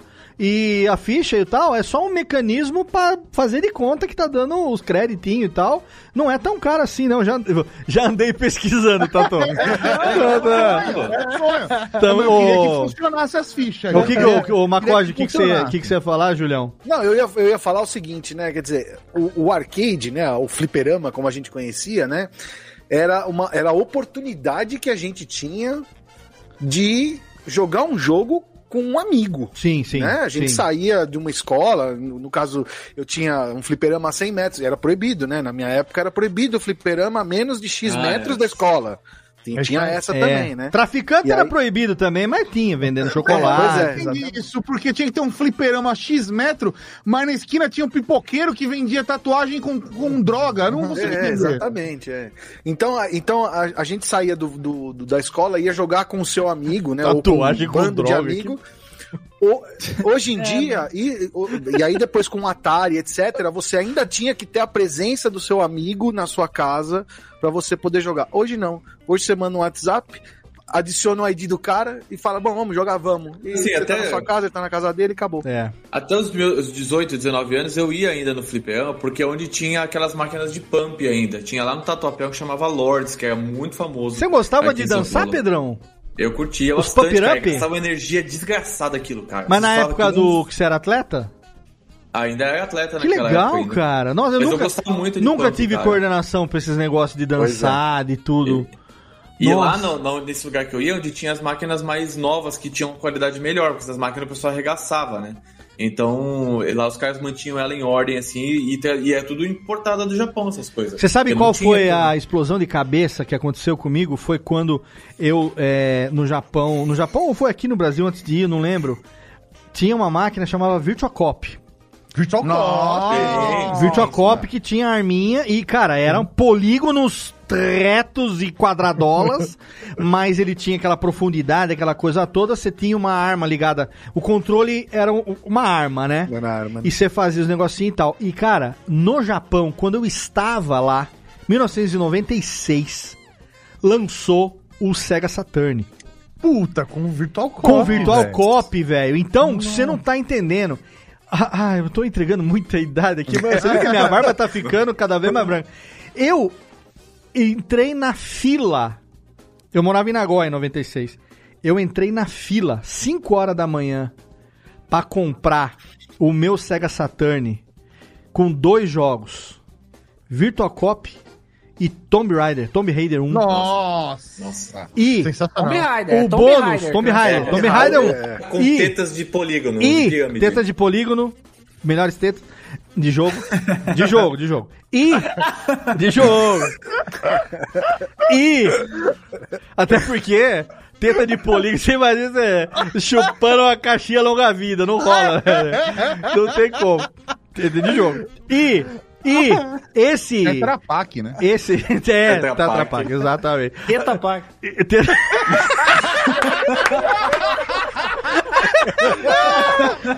Eu não sei como tá a pontuação, mas o Jack acabou de ganhar os 50 Ganhou pontos. muito. Vocês lembram que. É antigamente que tinha, gravo, antigamente tempo tinha tipo um todinho numa Tetra Pak triangular? É, isso aí. Não. Tinha um, tinha um negocinho, mas enfim. E aí, o, o, o- como é que chama quando você compra um negócio, o bundle, o bundle Bundle. do Saturn que eu comprei de lançamento, vinha com o controle da arma, da pistola. Nossa. Sensacional. Playboy. E eu não consigo, playba total, pô, paguei. Estourou, hein? Né, Jeff? Estourou, né? Estourou, né? Até hoje o meu tio não sabe que eu voltei pro Japão com o cartão dele. E ele não sabe o que, que foi aquele débito de 30 mil ienes. Até hoje ele tá tentando saber o que foi. Mas olha, gente, quando eu liguei na televisão do alojamento que eu morava, De tubo. De 14 tubo, junto com um coreano, um filho da puta de um coreano que morava comigo, que eu não suportava, não suporto ainda, mas enfim. E eu atirei dos Virtuacop no. Caraca, eu falei, velho, que. que Estou no eu futuro. estou no futuro. Eu Cyberpunk, né? Chegamos. Cyberpunk estou no total. futuro. Estou no futuro total. No- Como que a televisão reconhece que eu estou dando um tiro nela? Não faz o menor sentido, né? Faz o menor sentido. Faz o menor sentido. E, isso, e mal sabia falar. eu que isso já tinha naquele videogame do patinho, como é que chamava antes? Era lá, o- o- Duck the Vision? Hunt. Era o quê? Danavision, é. Da, Dynavision. Tinha já a O pistolinha. cunhado né? comprou um esses dias.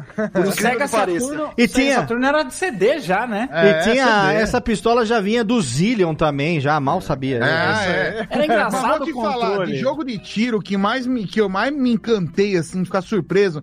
Não sei se vocês já viram isso num flipper. Eu vi isso num flipper O em Santo do André. helicóptero, aquele da metralha? É, da metralhadora? Não, um Mad Dog McCree. Não Mad lembro de Dog nome. McCree Que era tipo um filme. era filmado, as imagens eram filmadas. Então, chegava o personagem e falava, é que você tava literalmente atirando numa. num- num- num- na televisão. E era uma, a pessoa. Era um um ser humano. Que É, tava ali do outro lado. Não era, disso. não era uma ilustração de um ser humano. E você atirava, os cowboys faziam. "Ah", e caía! Como assim? Caralho. mano? Desse É jogo. filmado, cara. Tá, eu lembro desse jogo.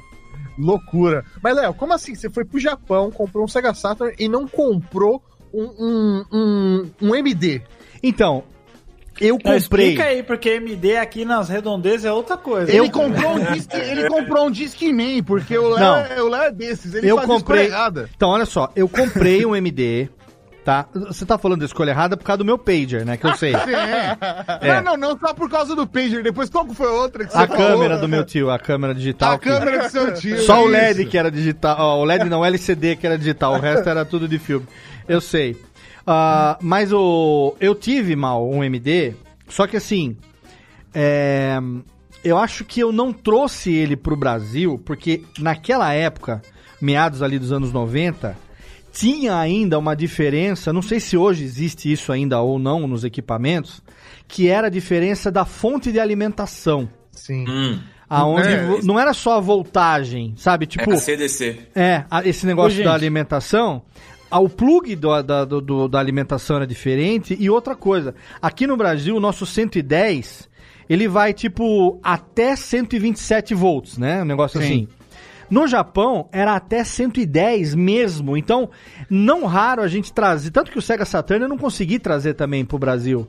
Porque amigos meus tinham trazido já, conectou aqui e queimou. Queimou na hora. Puta. Então, Você, eu- tinha que ter, você tinha que ter um transformador específico pra É. isso. É. E além de tudo, tinha os padrão da televisão, porque tem pau É M, pau M. pau C, pau T, pau D. E a única Ele- coisa que- que comprou. pariu. a única Isso coisa que. aconteceu muito com os videocassetes, né? Que traziam de fora, tinha que ser- eles tinham que ser transcodificados. Transcodificado. Então, isso, isso era foda. Eu, é, é, recentemente, a, a Nath estava aqui comigo e a gente estava assistindo umas fitas. Olha só, a gente estava assistindo umas fitas VHS minha do Japão. Então, desculpa, eu tenho um videocassete que ainda funciona. Dois. Quantas Também cabeças? tenho. É 16 cabeças. Pô, bom, E é eu vou bom, te falar hein? melhor, esse videocassete eu Ah, ganhei. Esse videocassete eu ganhei em 2001, quando eu tirei segundo lugar no concurso de karaokê em Belém do Pará. Sensacional. Desculpa. Específico, né? Sensacional.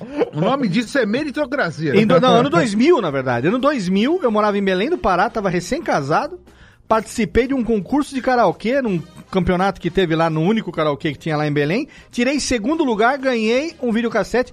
Que bom, porque o primeiro lugar ia se apresentar no Faustão, eu não queria. Nossa. É. Você, olha só. Deu muito bem. Ganhei, Melhor só que, lugar, só que eu não ganhei um videocassete, eu ganhei uma televisão de 20 polegadas. Só que eu já tinha uma televisão de 20 polegadas, então eu- eles me autorizaram trocar por algo do mesmo valor. Eu fui e troquei por um videocassete da grande que ainda está funcionando até hoje. Inclusive tem uma fita que limpou o cabeçote antes de eu usar ainda. Não, aquela fita bom. limpadora, Pô, que era uma é- isso fita é raro? Fita é limpadora. raro. que era uma fita sem fita. É. É, que era fita limpadora. era- É como se, ó, explicando pros ouvintes, é como se vo- antes de você dar o play num podcast que o seu, você precisasse ouvir um podcast pra limpar o seu bagulho antes. O seu, equipo- o seu gadget. É, isso aí, é isso aí, é isso aí. É isso, é isso, exatamente. Antes, antes de eu, Mas- mas tipo, eu- se você tivesse ouvido o chorume, tinha que ouvir duas vezes pra limpar muito. Ia ter que limpar pra cacete antes de você escutar Mas você outro. re- rebobinou depois de ver as fitas do Japão, né? Rebobinei, então aí a gente tava, a gente tava assistindo, é isso que eu ia falar, a gente tava assistindo aqui. Se não devolve rebobinada, paga multa ainda. Sim, A O que, gente que tá- acontece? Tô explicando pra juventude como funciona esse negócio. Porque a fita, imagina que é um caminho pra ser percorrido. Sim. Então, se você assistir o filme até o final. Você tinha que fazer ele voltar. Não faz o menor sentido hoje. Mas você tem que voltar, literalmente pegar. Imagina que todo negócio que você assiste no Netflix, quando chegasse no final, você tinha que ficar segurando o botão e fazer. Então, exato. Mas olha só. Começo, A fita VHS. A fita VHS, você tinha que rebobinar ela dentro do próprio aparelho, porque ela tinha uma travinha lá É, que não é, permitia. Diferente da fita cassete que temos Que aqui. usa a fita os cassete lados, que nós né? temos aqui, não. Que na Você usa cassete, caneta Bic, você pode rebobinar assim, ó. É, isso aí. Ó, que re- ah, Ô, ô, Léo, caneta a, Bic. A, a fita VHS também dava pra fazer na mão, Só que mas você tinha que além de forçar ser pra muito dentro, trabalhoso, a travinha você também usava um equipamento Bic, que era a tampa da caneta, você colocava na travinha, Ei, aí você Chegou a colocar um papelzinho e a fita em cima poder gravar em cima da fita de novo? Porque você tinha um lacrezinho que você quebrava isso lá. lá, É, exatamente, exatamente. E aí você colocava uma, uma, uma fita adesiva, né? Um durex. E com pa- um papelzinho dentro pra fazer, para ficar bem seguro. E Ô, isso aí. deixa eu fazer um pequeno cantante aqui agora. Vamos, vamos ver se funciona. Técnica, tenta se perfazer aqui agora, pra vocês saberem que isso aqui não é cenográfico, tá? Veja uma luz. Meu Deus. Nós estamos muito aliás felizes de estarmos aqui. Porque nas que noites, os pernilongos, as moscas varejeiras, os coachos do sapo, as lombrigas, os vermes, as frieiras, eles todos é ouvinte do Djalma. E hoje nós prestas homenagens, pequena e singela homenagem aos grupos lá da Noruega, da terra dos bacalhau, a homenagem aos grupos Arra. Este programa de Jalma Jorge dedica a esses três bananas que veio lá da Noruega e que lotou os estádios do Brasil. Nós vai tocar todas as músicas deles até você não aguentar mais e jogar o seu rádio fora. Porque nós sabe que você ouve esse programa, você é trouxa, você é bobo. E os bobos merecem ouvir uma hora de arrar. Por isso, amigo, nós vai começar esse programa falando, contando um pouco da vida do Conjunto Arra.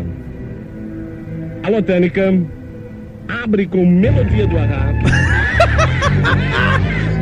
Ai, Djalma Deus Jorge do era céu. muito bom, Vou deixar cara. o Djalma no fundo aqui. Cara, É você vê que bom. toca, viu? Aqui, ó. Tá, tá na É, mesa tá aqui. bonito, tá bonito. É, não- Inclusive, vocês falaram de videocassete, eu achei a foto do videocassete que eu tinha. É um CCE, cara. Olha só, achei aqui pra vender. Aliás, essa música importante. Você conseguia colocar horário no seu videocassete? Conseguia, mas como, piscando? Como eu, era da, eu sou da época dos anos 90 que teve é, racionamento de energia e apagão, toda hora caía energia em casa, eu tinha Viu? que programar. Ô Pedro, você não sabe, que, energia, você sabe né, o que mano? Meu significa a sigla CCE, né? Começou comprando errado. conserta, conserta, estraga. Começou comprando errado, conserta, Conserta, conserta, estraga. estraga. É, isso é coisa. Viu? Meu Agora, a gente tá falando aqui de fita cassete. Eu vou mostrar essa relíquia que tá aqui na minha mão, ó. Tem forma de fita cassete, mas não é uma fita cassete. Na verdade é, né? E ó, tem um fio e tem um plug P2 estéreo na outra ponta. Isso aqui era o seguinte: se você tinha um carro que tinha um toca-fita, não só um carro, né? Às vezes você tinha um toca-fita. E você, lá o nos cara anos. quer ouvir música, ele compra um carro, né? Que antigamente era mais barato, né? Cara, Antigamente dava pra fazer isso. Você tinha eventualmente, olha, tá escrito aqui, ó, CD, MD, MP3, MP3, mini disc, disc compact áudio, ou seja, qualquer coisa que tivesse uma saída P2, ele traduz o sinal do P2 para uma fita cassete, porque ele tem aqui uma cabecinha magnética igual a fita cassete, só que ele transmite o sinal é, magnético aqui. Então o que, que eu fazia?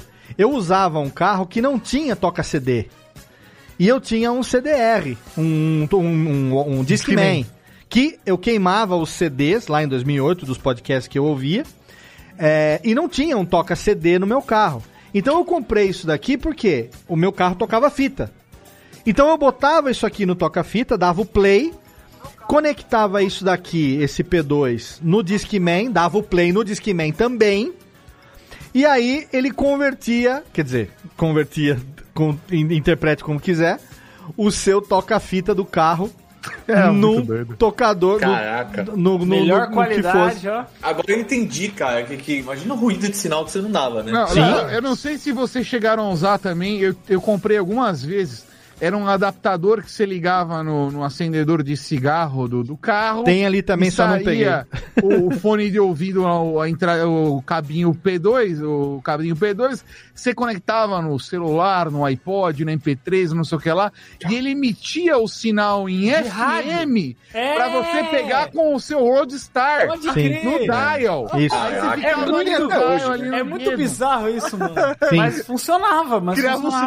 sinal E eu FM. descobri que a, a merda do equipamento funcionava no Brasil inteiro. Menos na esquina da Augusta com a Paulista. Porque se, eu, se você passasse na esquina da Augusta com a Paulista, você queimava o rádio. O Mauri, adaptador, é. o estava presente comigo, eu queimei dois rádios na esquina da Augusta. lugar. Mas você sabe por quê? Augusta com a Paulista. Mas você sabe por é quê? densidade, né? Mas você sabe por quê? Sim, lógico que eu sei por quê. Eu Por não quê? sei, me conta. Por quê? Me Você conta. sabe por quê? Me diga por quê, então.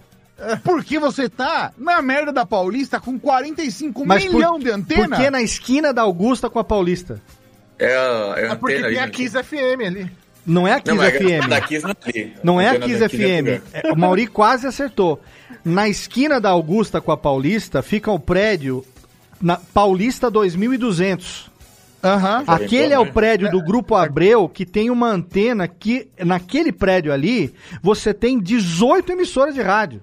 Ah, 18? Não, 18 eu tô É. falando, mas você tem pelo menos umas 9. Então, você tem, ali tinha... é, Ele falou exageradamente e eu levei a sério. Não, eu sei, mas assim, é confiança. era o prédio do grupo- era o prédio do grupo ali- 18 ali, 18 ali não, ficava- nove. ali Cortou ficava- pela metade, desgraça. Ainda fica ali Alfa FM, a Kiss FM, a Rede Vida. Cara, tem pelo menos umas 8, 9 Você emissoras de passou rádio uma ali. bazuca Exato. FM que Exatamente.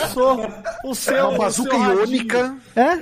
Ele pegou esse seu transmissor e fez aquele. Tava, você botava a pipoca na mão, levava, esticava o braço, elas estouravam todas, né? É. De tanto- Aconteceu com o teu, aconteceu com o teu receptor de FM o que aconteceu com o meu flash na Praça Benedito Calixto ali. Exatamente Ele isso. fez É. aquele assim, entendeu? Exatamente. Agora, gente, ó, vamos aqui falar rapidamente pra gente ir aqui logo logo pros finais do programa. Quantas coisas que a gente não usou muito nessas últimas última, últimas duas décadas, vai, e que de repente desapareceram assim a ponto das novas gerações, tipo o meu filho, pequeno, vou falar do Lorenzo de 8 anos, não sabe o que é um CD. Não, faz, não, faz- não tem porquê, né? Não faz sabe sentido, o né? que é um CD. Ele já me viu colocar a mídia redonda pra tocar um, pra um filme ou um jogo no, no, no Xbox ou no PlayStation e tal, não sei o quê. Mas ele não tem a referência de que aquele, seja DVD ou Blu-ray, não sei o quê, aquele formato de mídia, ele começou num formato CD, sabe? Não tem isso, não tem a menor ideia. Pra ele é um lugar onde ali tem um filme, ou ali tem um jogo. Não existe essa referência. Já vem pronto, né, Léo? Eles, eles não precisam mais colocar nada lá dentro, né? O negócio já vem pronto. Mas é uma questão até de materialidade, né? Exato, Porque exato. O, o- o entendimento de que tem que você tem que ter a coisa para viabilizar, Isso. seja lá o que você quiser. Isso tá muito perdido. Eu, quando vocês estavam falando ali de, de como é que é aerograma e tal, os primeiros, eh, os primeiros cartõezinhos românticos que eu ganhei do meu esposo por internet, eu imprimi. Olha aí. E guardei. É isso aí. A gente fazia. Porque a gente recebia isso, né? figurinha, eu recebia aquele, aquela declaração de amor, eu não queria, não era uma, a virtualidade era uma coisa transformar que em não me material, pertencia. né? É? Sim, sim. Eu tinha que imprimir É muito pra guardar. louco isso, As como a gente imprimem faz- foto ainda hoje. Sim. Não, mas, mas eu acho que foto existe. hoje. Mas acho que existe um contrário também, né? Que, por exemplo, antes, é, é, assim, para existir na, na, na- precisava ser físico. Eu lembro também que eu fazia muito isso. Pegava fotos, a- alguém mandava uma foto. Colecionar, pegava- né? Você acabava imprimia. comprando CD, É, comprando DVD. Parece tudo. que é seu de verdade, né? É. Mas hoje em dia não. Hoje em dia, tipo assim, pra que, que eu vou ter uma foto digital, é, é, física na minha mão, se eu não posso compartilhar com os meus amigos de forma física? Sim. Eu prefiro ter. O digital, ele virou já a primeira via, né? Ah, Isso é? é? muito louco, né, cara? Você essa, posta, essa inversão. Pois, pois eu tenho eu tenho um negócio, tenho até hoje, né? Tá, não tá em uso, mas tá lá, né? Que é uma coisa que, que eu vejo que pouca gente tem isso, né? É uma coisa legal, né? Entre aspas, assim, que é um porta-retrato digital. Cara, é, eu lembro que na uma época foi meio febre isso, Pegou, né? né? Eu tenho Tem também um, mas parei de usar. Parei É, eu de também parei de usar, a mas Eu tenho aqui, ó, um iPad que eu não uso pra porra nenhuma, que eu deixo umas fotos passando aqui. Tem aquele tipo, fica tipo um fundo de tela passando um Então, slideshow, né? Slideshow. Hoje, as Alexas, né, os Echo Shows... Também tem, né? Fazem isso, né? Tem essa É. função de você pegar o seu álbum e peraí, a gente vai chegar em breve numa época em que o e-ink já vai fazer esse negócio, vai comprar Sim. um porta-retrato, você vai poder mudar as imagens. Aí você pode colocar, bom, agora eu vou, vou aproveitar. Hoje. ficar um hoje quadro é- na parede. Hoje é o namorado número um, aí coloca a foto do namorado número um. Aí na Aí começa a passar os pro namorado nudes número depois, que nem lá atrás, né? É, exatamente. Na verdade, essa tecnologia já existe, porque a Sim, gente sim. tem os e-readers, como o Kindle e tal, que é Sim. tudo na base do e-ink. A tecnologia já existe. É, só não, colorido, só não faz. colorido, é que o colorido Então, ainda não pegou de verdade. então, mas só não faz isso que o Tato falou, porque é uma puta coisa inútil do caralho fazer isso. tem muita TV? Tem mu- vocês, vocês devem saber, tem muita TV que se vende como, como você ter um quadro. Ah, ao invés de você comprar um quadro, você compra uma TV de LED de 85 polegadas e aí você coloca a imagem Sem borda? lá. Exato, aí é um quadro, é uma obra Ó, de o arte. negócio, o negócio que eu acho que não pegou e muita gente comprou na época foi aqueles MP4. Logo quando começou a sair as primeiras telinhas Nossa, pequenininhas. saiu MP10. sim. Pô, demais. Muita gente comprou, mas MP42. morreu muito rápido, porque veio o celular e aí o celular ma- matou Ah, isso eu aí te- tudo a pau. Eu tenho um negócio pra falar que eu, em 2000 e não sei quando, quando surgiu o MP3, eu nem sabia o que era um MP3, mas eu sabia que eu queria um MP3. Ah, lógico. E aí eu fiz a minha mãe, coitada da dona Lloyd, me comprar um MP3, sendo que nem computador eu tinha! Isso? É isso aí. Aí? Isso é que a gente Aí, pode chamar não, de um early Não, você tá de adopter. parabéns, porque eu fiz essa estratégia com os meus pais. É, o meu presente de aniversário de, sei lá, quantos anos era? Acho que, sei lá, 10 anos de idade. Todos. Foi um CD do Mamonas Assassinas. Eu não tinha um CD player. eu ganhei um CD e aí era obrigado alguém me dar um CD player.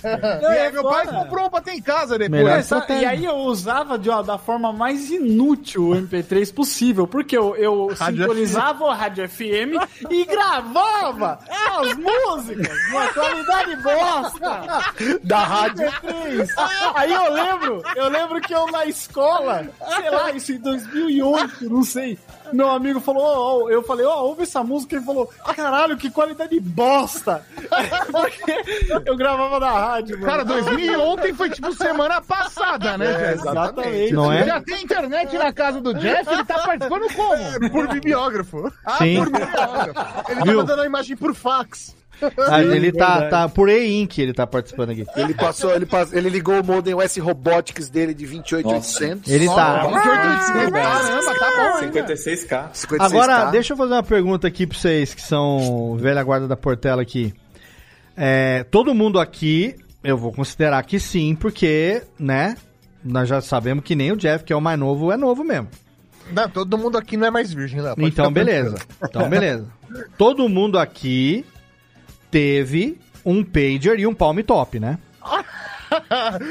Olha, Não, eu- não, pager eu sonhava em ter, Eu- é, mas eu, eu já fui direto pro celular. Agora um palm top, cara, eu, na verdade eu não Você tinha um teve? palm top, eu tinha um... um HP, não era? Era, o meu era da HP, né, que não era um palm. Não, né, tudo bem, mas era, a- um- era, era a Era, função todo do mundo chamava palm. de palm top, mas ele não era um palm. Você sabe a falta que Ele o palm faz, Windows então, tá? 3.5. Oi? Você sabe a falta que o palm faz, então, hoje, né? Ah, sim. eu imagino.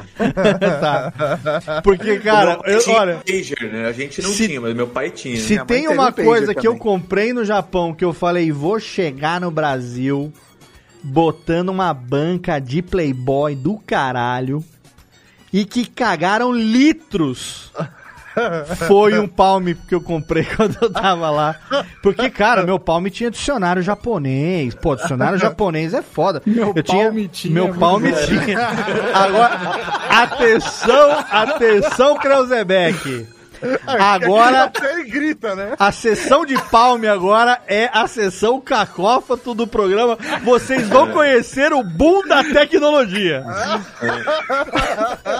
Agora, ju- tinha. junto com a pauta que o Palme faz, vocês vão conhecer o boom da tecnologia dos anos 90. É a sessão cacófato de cu é rola. E- mas é, é sério, cara. Eu tinha. Porque assim, tem- quem estuda japonês e tal, tem quatro, cinco dicionários diferentes, né? Você tem dicionário de verbete, você tem dicionário de kanji, você tem mil coisas. E de repente você tem tudo isso juntado num gadget só. Falei, cara, eu vou arrebentar. Ele arrebentou antes, não tinha bateria pra segurar o negócio. Eu usei tipo uns seis meses, Não. mas o, O peido. meu, o meu tava funcionando. Se se eu achar ele, ainda deve estar funcionando. Eu tinha um HP iPac, o modelo é HX2495. Caralho, você tem PC. até o modelo. Cara, e, o, o- e esse daí, eu, eu, eu rodava full throttle nele. É, eu instalava com a canetinha. Caraca. Você jogava com a canetinha. O problema era do full throttle, tinha o momento da moto. Aí você tinha que andar com a moto com a canetinha e bater. Só que na hora de bater na hora que você fazia isso, a moto ia pro outro lado. Então eu nunca passava, porque eu não tinha o tecladinho pra jogar nessa fase. Então eu jogava full throttle animalmente, até chegar nessa fase. Ai, A Deus. parte da motinha era uma merda. O mais perto que eu tive disso foi uma agenda eletrônica, cara, que tinha, que vinha Da com, com aquele. Da Cássio. Cássio era animal. É bonitinho, cara. Bom. Aquele é bonito Demais. da Cássio que tinha o IR pra você transferir contatos de uma agenda da Nossa Cássio pra outra também. né? Nossa, Tinha umas cara. paradas dessas. Tinha- quem era Playboy tinha, o, tinha a agenda eletrônica que você podia desenhar o rostinho da pessoa. Nossa senhora, Nossa mas Isso é muito playba, muito playba. Eu tava lembrando aqui agora, um dos primeiros gadgets lá dos anos 80 era aquele reloginho da Nintendo que tinha o jogo do Donkey Kong. Vocês lembram? Que Sim, Game desdobrava- Watch. Ih, nossa, cara, que saudade daquilo, velho. Agora daí é virou, virou, virou Hoje vintage também, né? O problema, a Nintendo agora tá revendendo esses Game Watch com tela colorida e cinco jogos dentro. E preço E esse- de um rim. Nossa 400 senhora, é, exatamente. E eu Como quero comprar jogos, né? todos. Só Pois que é. é. tudo edição limitada, ou seja, e a gente ainda tá no meio da pandemia, não dá nem pra comprar esse negócio. Você fica aqui só chupando o dedo. Você sabe o negócio que eu fico assim coçando pra falar, ai, compro, não compro, compro, não compro, que é um negócio que eu sempre quis quando era moleque, nunca tive. E hoje eu posso, mas não sei se devo. G-Shocks. Nossa! Mas o Não relógio, tem né? referência. O relógio. Cássio G-Shock. Nossa Cara, senhora. Não, mas, assim? Mas, Léo, tá na moda de novo o G-Shock. Pode sei que- comprar numa boa. Não, eu sei Ah, que tá. tá. eu sei que pode Viu? comprar, inclusive, mas fala. Inclusive, é, tem, tem alguns algumas é, temas que você baixa pro smartwatch, né? Eu tenho um aqui que, é da Cássio, que você pode fingir que seu, seu smartwatch é um da, é um da Cássio também. Muito É bom, é muito bom. Você joga essa merda de 20 metros, vamos ver se ele dura que nem um G-Shock. Você Não pode, Ele não chama G-Shock à toa, né, você Léo? pode passar com um Jeep em cima da bodega Aqui, que ele olha, dá pra continua. comprar na, online aqui, eu tô dando Eu uma sei que- Léo. Mas eu sei que- 379 dólares. Não, eu sei que dá. reais, não, não, não. Tem a G-Shock Store aí que dá pra comprar, tem 20 mil modelos diferentes. Uma, uma coisa extremamente importante. Na hora de comprar um relógio, você compra o que? É a prova d'água para mergulho de 5 metros ou de 100 metros? Cara, eu compro o que é a prova de banho. Você já reparou nisso? Quando, nos anos 90 a gente sempre comprava o que era, tipo, a 100 metros. 200 pra mergulho. metros Quem de profundidade. aguenta? Ninguém ia usar aquilo. Quem ia Não, mergulhar ninguém. 100 metros com o Viu? negócio? Esses Mas dias eu, tava eu, caro. eu sigo um perfil da G-Shock no Instagram, aí todo dia eles estão lançando uns negócios diferentes, né? Aí a gente vê pelo design, né? Eu dias eu vi um relógio com puta design vintage, bonitão, aquele hexagonal e tal, não sei o que. Falei, cara, esse é o relógio que eu acho que eu ia comprar muito. Aí quando você vai ver, ele é um relógio voltado pra surfista que tem o horário das maré, temperatura do mar, não sei o que. Você vai botar um negócio. barômetro, Você vai botar um negócio. é É, barômetro, sei lá, peixômetro. Aí você vai botar um negócio desse do braço pra fazer o quê? Entrar no chuveiro? no meio da pandemia, mano, você sabe? Puta coisa. Gente, ó, se deixar aqui, vocês sabem que nós ficamos até amanhã. Que nós estamos com saudade de se ver e de tomar, de se trombar, tomar uns goró. Então eu quero puxar aqui um por um, pergunta final.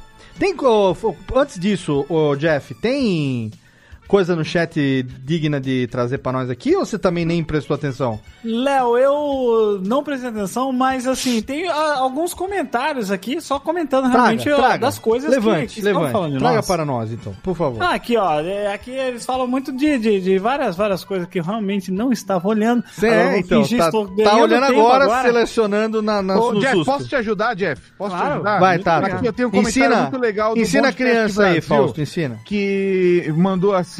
Acho engraçado a galera falando Nossa, como esse filme antigo consegue ser lançado em 4K Porra, velho, tá tudo filmado em película de 35 milímetros É. Exatamente, cara, porque tem vários... Sem contar que hoje em dia, não sei se você sabe, mas tem um monte de tecnologia de processamento de upscaling que você joga numa, numa máquina monstra que pega uma imagem, ele faz a. Ele tira a movimentação, faz uma interpolação Ah. e ele vai fazendo, utilizando inteligência artificial, ele vai montando a imagem. Se você for procurar upscaling, procura lá, imagem 1800 e não sei o que lá, lá. Você É consegue só o que for- encontrar que for colorido quatro- upscaling.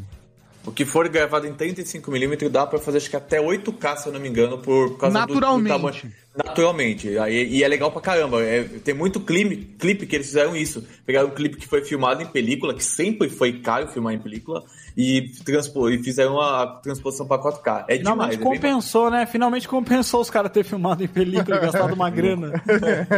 Ó, eu quero levantar aqui de comentários o meu amigo Luiz Borges, lá de, de Brasília, que comentou o seguinte: e na época do Discman que tinha uma fita com o cabo P2 pra ligar o Discman no toca-fita do carro? e aí eu levantei o aparelho e falei assim: é disso que eu tô falando, tá vendo? Tá me devendo uma cachaça, hein, viado? Quero uma cachaça aí, porque eu estou mostrando para você o que você costou. Aí o cara falando aqui também, quem mais tá aqui? O Valério Almeida dizendo que tinha uma fita dela, Olha, tá vendo? Os velhos. Os velhos tinha, vocês tinham, eu tenho o ainda. relógio do Paraguai que tinha controle de televisão. Isso aí. Putz! Nossa! Ia na frente das lojas pra desligar. É uma maravilha. Era Na sala de aula, na de eu aula. teria até hoje. Era coqueluche. Vocês lembram daquele. Eu lembrei de um negócio que eu tinha aqui uma vez, que, que era um negócio que você ligava na televisão. E aí era um receptorzinho assim que você colocava um fone de ouvido que era pra você ouvir a, a transmissão da televisão pro seu fone de ouvido. Sim. Eu não sei como que ele fazia aquela transmissão, se era por sinal, se era tipo um rádiozinho, alguma coisa assim. Vocês lembram disso? Eu tive, eu tive algo parecido que ele transmitia a imagem. Eu colocava na saída RCA, Caramba. áudio e vídeo. Ele tinha duas antenas em cima, e aí essa antena saía um sinal que na outra televisão você punha lá no canal 3 ou 4, conforme você setava atrás, e aí você pegava a imagem da televisão. Então, eu vou te falar no- como é que essa Nossa. tecnologia funcionava. Antigamente, as televisões funcionavam no em sinal de UHF. O sinal de UHF, o receptor da televisão de UHF, ele tinha a, o, o sinal de TV vinha pelo UHF e o sinal de áudio ele vinha por ondas de FM que funcionavam numa frequência abaixo da que o rádio pegava. O rádio começava em 88.5, se eu não me engano. E o que era abaixo de 88.5, que ia, sei lá, de 50, 60 até 88.5, era sinal de áudio de televisão. Tanto que quando eu voltei do Japão, eu trouxe um rádio do Japão, que a frequência do rádio do Japão, ela é do 88.5 para baixo.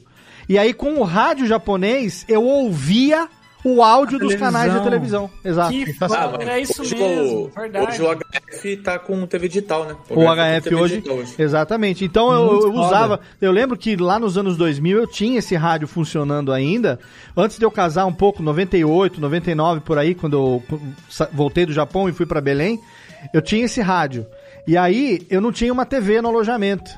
Então o que que eu fazia? Começo do ano 2000, eu, usa, ah, eu usava esse esse rádio para sintonizar na Globo e deitado na cama no alojamento à noite, eu ouvia o áudio do programa do jogo. Sensacional. Olha aí, que Ah, legal. foda. Sem, sem, sem ter TV, eu escutava no rádio só o áudio, entendeu? Que vinha. Pré- pré- pré- Pré-podcast. Ah, isso já, e pré-podcast tá no radião que eu tenho aqui já há muito tempo. Isso é o proto-podcast. Mas ó, vamos lá, gente. Ó, pergunta que não quer calar pra cada um, começando pela Jessiquinha. O que é das coisas que se extinguiram? Não pode existir mais no quesito usabilidade, tá? Prático. Pra, não pode ser mais. morreu. Não morreu. Não, suas melissas não vale porque estão aí ainda. Que você tem saudade das coisas, dessas veiaria que você usou, que você usou, vale analógico, digital, não importa. O que, que você mais sente falta? Vou perguntar pra cada um. Você, como é primeiras damas, se fudeu primeiro.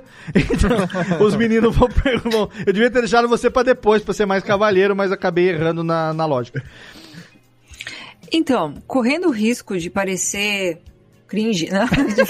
A essa altura do campeonato, mas você tá é- preocupada com isso? Sério mesmo? É, não, é que tem, tem um, um lance que tá muito relacionado com os mais com o sentir a respeito da coisa do que da coisa em si. Que era uma sensação de que a gente dava conta.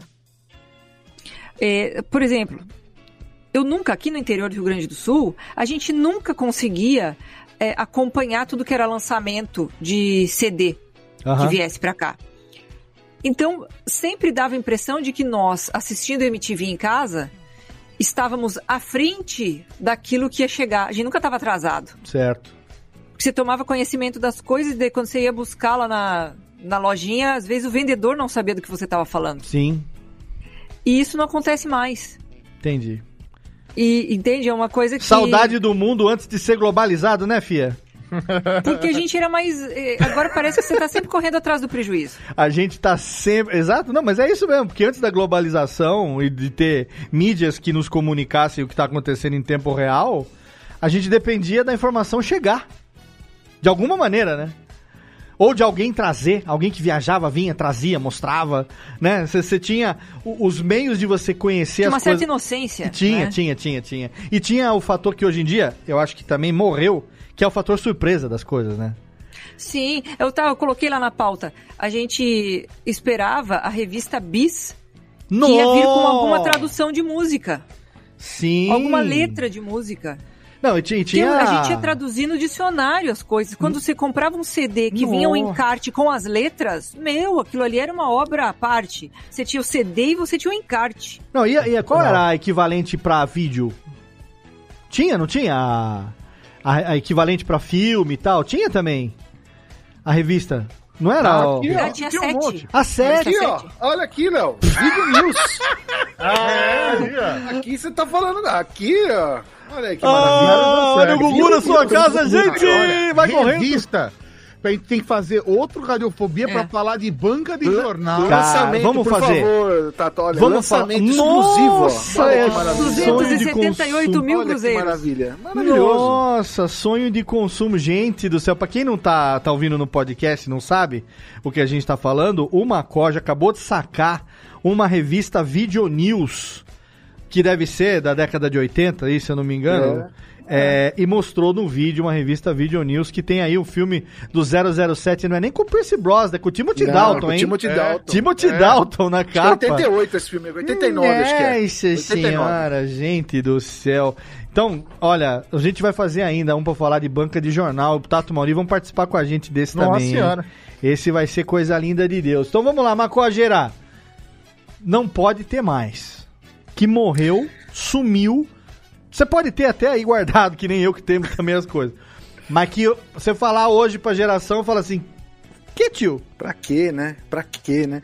Não, eu acho que a, a, a ideia da surpresa, né? Isso, como que nem essa revista. Eu ia até falar algo parecido, aí veio a história da revista, né? Mas em questão da surpresa, né? Hoje em dia a gente sai um filme em qualquer canto do mundo. A gente, eu como sou apaixonado por, por cinema, eu tenho é, ainda tenho três vídeos, tenho dois videocassetes funcionais, tenho mais de 200 fitas, fora os meus 700 DVDs e Blu-rays que estão aí espalhados em duas residências, Que que não cabe mais na minha casa, né? É, essa surpresa de você receber, você pegar uma revista na mão e ver quais são os lançamentos, as coisas que estão saindo, as coisas que e que hoje, se eu dou na mão da minha filha e falo, olha, no meu tempo era assim, ela vai falar, mas pra quê, pai? É só abrir qualquer coisa aí que você vai achar, né? Então eu Entendi. acho que nesse, nessa parte eu acho que os, o, que eu acharia legal, eu acho legal ter, essa, ter esse tipo de coisa, né? Entendi. Então vamos ver se algum dos outros agora responde a minha pergunta, que foi a que eu fiz do começo, que é alguma coisa que existia fisicamente na mão do cidadão e que não tem mais. Então, Pedro, me ajuda. O que Controle que... turbo de videogame. Conto- Ah! Que você fazia... Caraca, eu Você- nunca tive, hein? Controle turbo que você deixava pra ele fazer tipo um macro e ele ficava apertando a tecla assim, sozinho. É, isso aí, cara, isso é muito Super Cara, Nintendo, cara. você sabe que no Flipper, Tato e Maurício, não sei se vão lembrar disso, o Macorde talvez lembre. Tinha um jogo antigamente chamava Hyper Olympics. Hyper Olympics. Da Konami. Com os bonequinhos. Era Olimpíadas, basicamente. E pra correr, tinha dois botões. Você tem que fazer taca, taca, taca, taca, taca, taca, taca, taca, taca, taca, taca, pro, pro, pro personagem correr. E aí, tipo, salto em distância. Chegava na- um pouquinho antes da linha, apertava o botão pra ele saltar. Salto em altura. Chegava um pouquinho antes da linha, apertava, ele saltava. Salto com vara. Mesma coisa. A gente tinha um hack que era isso aqui, ó. Pegava uma caneta, botava aqui, ó, no meio dos três Ah. dedos aqui, Ah, no flipper, sim. no flipper, e aí fazia o peso aqui mais pra um lado e ficava assim, ó, taca, taca, taca, taca, taca, taca, batendo na caneta, taca, taca, taca, taca, taca, taca, taca, taca, pum! Esse era o hack, esse era o nosso controle turbo É, do exatamente. fliperama. Caneta Bic salvando mais uma vez. Olha, vou te dizer que essa época era, Caneta, era boa mesmo, caneta viu? Bic era o canivete suíço dos anos E, 80. e eu acho tão legal que eu, eu ia na, Santa, na, na 25 de março, e isso que eles falaram de ter essa coisa de ver as novidades, eu ia nas lojinhas da, da 25 de março ali, na, da Galeria Pagé, Aham. e aí tinha as fitas novas do Super Nintendo, cara, e as coisas, tipo... Mano, eu, eu fui ter fita original de Super Nintendo quando eu já tinha 25 anos de idade, que, que a Catarina tem, tinha fita original do Super Nintendo, e aí entrou pro nosso... Pra nossa coleção, porque eu não tinha dinheiro pra comprar fita original, então é tudo Piratex. É, vamos deixar aqui a menção honrosa, né, pro videogame de cartucho E, e, pra todas as videolocadoras de videogame. e pra assoprar Sim. o cartucho Exatamente. antes de colocar no videogame também. É, ou, alugar a hora do videogame na locadora. Fui, fiz muito isso. Nossa, ou passar, passar a borrachinha no conector do cartucho pra poder, isso né, Pra melhor. limpar. Esse negócio de passar a borrachinha no corretor do cartucho, nós fazemos hoje em dia com memória RAM, olha aí. Nossa, É, Ó, esse hack. Temos é, herança, herança do É. videogame. O cara fala, ah, meu computador não liga. Meu filho aconteceu esses dias. Meu computador não liga, puta que pariu, tela azul. Pai, resolve. Tirei a RAM, abri, né, tarará, limpezinha. Tirei a RAM, passei uma borrachinha. Eu tenho uma borrachinha aqui, ó. Que é essa aqui, tipo lápis borrachinha, tá vendo? Isso, essa, essa é a melhor Que tem a cordinha aqui que você desenrosca ele na cordinha. Esse aqui ainda é do Japão ainda, tá durando aqui. Aí eu peguei o cotoquinho, passei na RAM, dei aquela sopradinha, lustrada na camiseta, que é Nossa, lustrada de na camiseta. lustrada Não. na camiseta de algodão, conectou, falei, liga agora. Aí eu fiquei atrás de braço cruzado só pra, pra glória. A hora que ligou, ele virou pra mim com aquele olho de dizendo: Meu pai é foda pra caralho. Meu pai é o puta hacker do cas... Mal sabe o menino. Mas... né? Mal sabe o menino. Menino Jeffster, você que é o nosso pequenininho, mas que usava mimeógrafo porque não tinha dinheiro pra pagar xerox. Muito que bem, Léo. Eu acho que, assim, antes de falar do, do meu objeto aí, que eu, que eu sinto falta, que nem é lá grande coisa, mas eu acho que é interessante a gente deixar claro também aqui pra, pro, pro, pro, Já derruba a expectativa logo, né? pessoa que. É, exatamente, né? Tá esperando muita coisa de mim, aí já é culpa sua, né?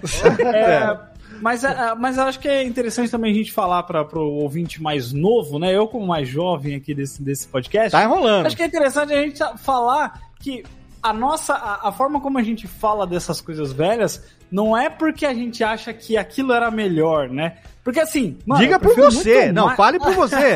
Passação, Tem passação de coisa no passado que era melhor. Não, fale por eu mim, não. entendo. Passação Eu de entendo. pano é toda sua. Eu não tenho obrigação nenhuma de passar pano Não, com a eu, geração eu atual. entendo, eu entendo totalmente é, esse lance de você ver isso com, com é, é, de uma forma. Nossa, era melhor. Mas tal. não era assim, melhor, não. Era uma Não bosta. era, não era. Não, não, não, no fim das contas, não era. Era, não. Inclusive porque hoje em dia a- a- o acesso facilitou, né? Ficou mais fácil. E é que bom que as pessoas que, que não têm tanto poder aquisitivo têm acesso às mesmas coisas do jeito que a gente pode ter hoje, né? Então, eu acho que isso é muito legal. Eu acho que esse programa que a gente veio falar sobre isso, eu, no que eu falo, é muito mais sobre, nossa, como as coisas mudaram, né? Como, como tudo isso mudou. E rápido, E como a né? gente tam- E rápido demais, exatamente. A gente viu muitas coisas nascerem e morrerem e tal. Mas um negócio que eu sinto, que eu sinto falta, mas é que eu tenho uma nostalgiazinha que eu usava muito, era a, a ficha de ônibus, sabe? A fichazinha de ônibus redondinha. Que a, a gente, eu usava muito pra desenhar. Minha mãe me dava assim, eu ficava desenhando assim, fazendo uns negocinhos assim, fazendo uns, uns circulinhos e tal. E a ficha de ônibus, ela, você podia lavar ela na máquina, que depois você ia lá e usava ela de novo, não tinha problema nenhum. Você passava no ônibus e tal. Era um negócio que hoje em dia não existe mais, né? Não tem mais. Eu usava ficha só pro orelhão. Nunca usei pra Ficha de ônibus eu nunca ouvi falar. Eu acho que isso é coisa do interior, É, viu, Jeff? do Porque interior, aqui eu também acho. tinha, aqui em Salto também tinha, em Tu tinha. Eu nunca E- ouvi falar é, de ficha de ônibus. É, eu já. É, era tipo uma fichinha assim, que tinha, né, ou, tinha dois furinhos assim É. do- no meio e tal, que era o jeito que a gente usava. É uma Ô. coisa da minha infância mesmo, que a gente usava bastante. Ô, Léo, era o seguinte, você, eu, né, trabalhando, né? É, quando chegava lá o dia do seu pagamento, né? Você ia. Você recebia o seu vale transporte em fichas. Em ficha. E essas fichas eram, vinham num saquinho. Que assim, se perdeu, fudeu, entendeu? É, Acabou. eu tinha. Aqui em São Paulo tinha o Vale Transporte que é em papel, né? Era em Então, papel. É, mas a gente pegou, a gente pegou em. em- A gente pegou a época da Ficha. ficha, e depois aí mudou pro papel aqui, pelo menos. Ah. Aí, tipo assim, pô, qualquer coisa amassava. É. E E aqui, tal. aqui foi de ficha pra cartão já. Olha É, no- tinha que comprar o papel lá na SP Trans, pro, tipo, pro mês todo, ou eles perdeu, fudeu, cara. E olha só, né? É. pra você ter uma ideia, eu também, eu também devo ter perdido os negócios da ficha de ônibus na mesma época que eu perdi Friends, Cavaleiros do Zodíaco e Seinfeld, que não fez parte da minha vida. É, mas o pessoal do chat aqui tá falando, o Vitor dizer que era Vale Transporte em Belém, o, o Adrian tá falando que sim, ficha de ônibus. Ele, puta merda, eu lembro do meu pai separando as fichas. A Paula Piva dizendo que em Itu era azul pra estudante e, nor- é, e pros normais era verde. Caraca, ficha de ônibus, olha aí. Olha aí. Você lavava na roupa, se você esquecesse no bolso, Era- era de- problema. era de Você usava plástico, né? É, Era você de plástico, de novo, então, não Só pra quebrava. entender, o, o que o Jeff sente falta é a ficha do ônibus, é isso? Ele sente falta do escambo.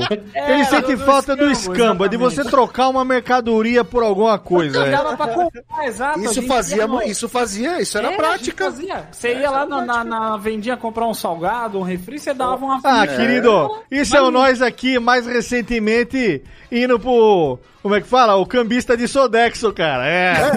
É, exatamente, é isso aí. O É cambista isso aí. de Sodexo. Você tinha quanto no Sodexo? 600? Ele te dava 500 em dinheiro e, E o passava 450 e passar. muito É. vale transporte pra comprar salgado no terminal de Pô, ônibus. cara, lá, na- lá na época que eu trabalhava naquela montadora de veículos automotivos do país oriental, a gente, a gente fazia muito escambo de Sodexo pra comprar em cerveja, com certeza. ah, não, acho que tinha uma devassa na esquina, mas não vou contar essa história. Ô, vamos lá então, meu querido professor Maurinho, que está Vamos aqui lá. conosco, né, mais uma vez, obrigado, meus queridos dois convidados lindos, irmãos Peraí, do peraí, coração. Maurinho, Maurinho, me ajuda aqui, Saudade de vocês. Olha aí.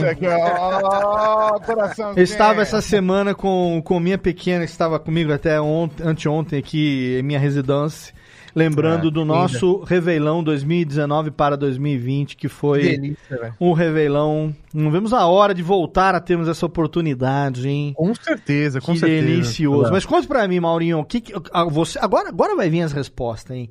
o que é que você tem saudade das coisas que não volta mais? Cara, vamos lá. É, é- é muito louco, né? Isso.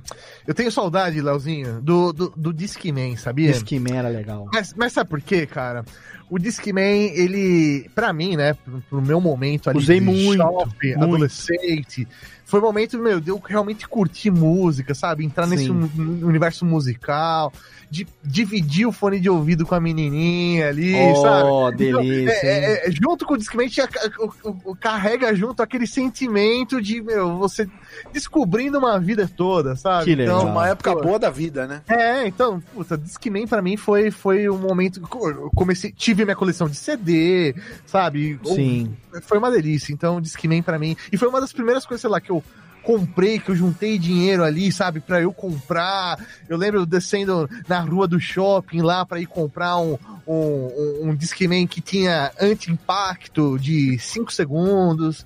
Foi, é, gastava uma pilha que era uma beleza. Nossa, eu usei. Eu nunca tive isso aí, cara. Eu não tinha grana. Eu tive, eu tive um, um, o toca-fita portátil, né? Durante um bom tempo. Discman, eu né? tinha da Iowa. É, o meu é da Ah, Iowa. o Walkman, né, no caso. Walkman. É. E aí foi o que eu tinha lá, porque eu Da tava pra ter. Iowa era bom, da Iowa era bom. Era bom, É, a gente então. chamava de Aiva, mas até aí tudo bem. Aiva, é, não é? Aiva. A gente chamava de TV Aiva. Aiva. Exato. A primeira TV de casado foi uma Aiva, 29 Olha aí, a gente chamava de É, eu-. E o, o Discman que eu tinha era, meu, marca genérica, Le- Lenox, alguma coisa assim, sabe? Lennox era bom. Acho que eu tenho um Lennox até hoje, hein? É mesmo? É. Eu acho que o meu Discman é Lennox. Não era, tipo, não era aquele Sony e tal, a galera Iowa, não, não, era um... Quer fazer, quer fazer um Gugu na minha casa? Faz aí. Vamos lá.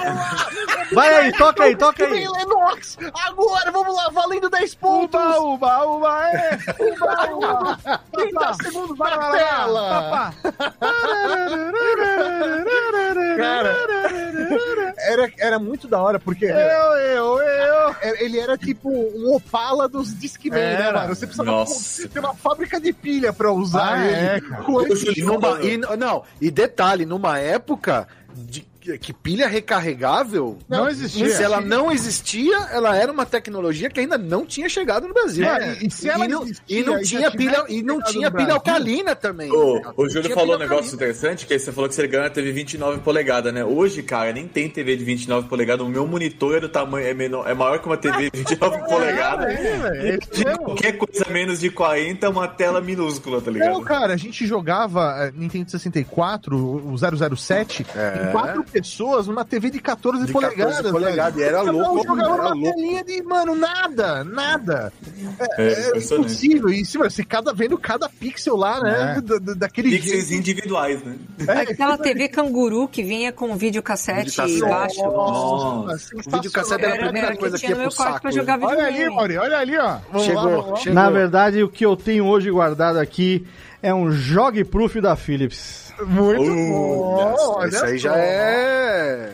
Eu demorei porque tava numa caixa que eu não achava que tava. Cansei, ó. Ele deu uma- achou que ia ser mais fácil, né, Léo? Achei, ó. Tá aqui, um Discman. Eu vou falar pra você.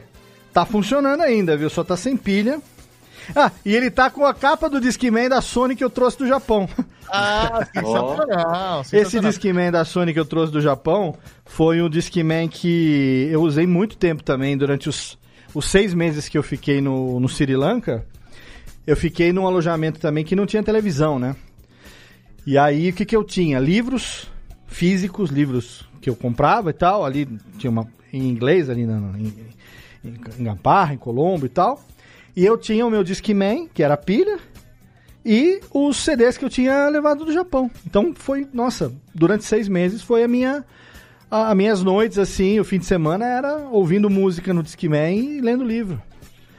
E, Parabéns. puta, é, E você, que- e você falou que você tem ele desde de lá atrás e ele ainda funciona, porque está só Esse só aqui está não, sem né? pilha, Porque o que eu trouxe do Sri Lanka eu acabei dando pra minha irmã. Não, Esse daqui, forma, esse Léo, que daqui quero é o que é eu o usava seguinte. no, esse daqui é o que eu usava no carro, que eu conectava a saída P2 A dele aqui e a fitinha conectava no carro. Esse aqui era o meu setup de ouvir música no carro.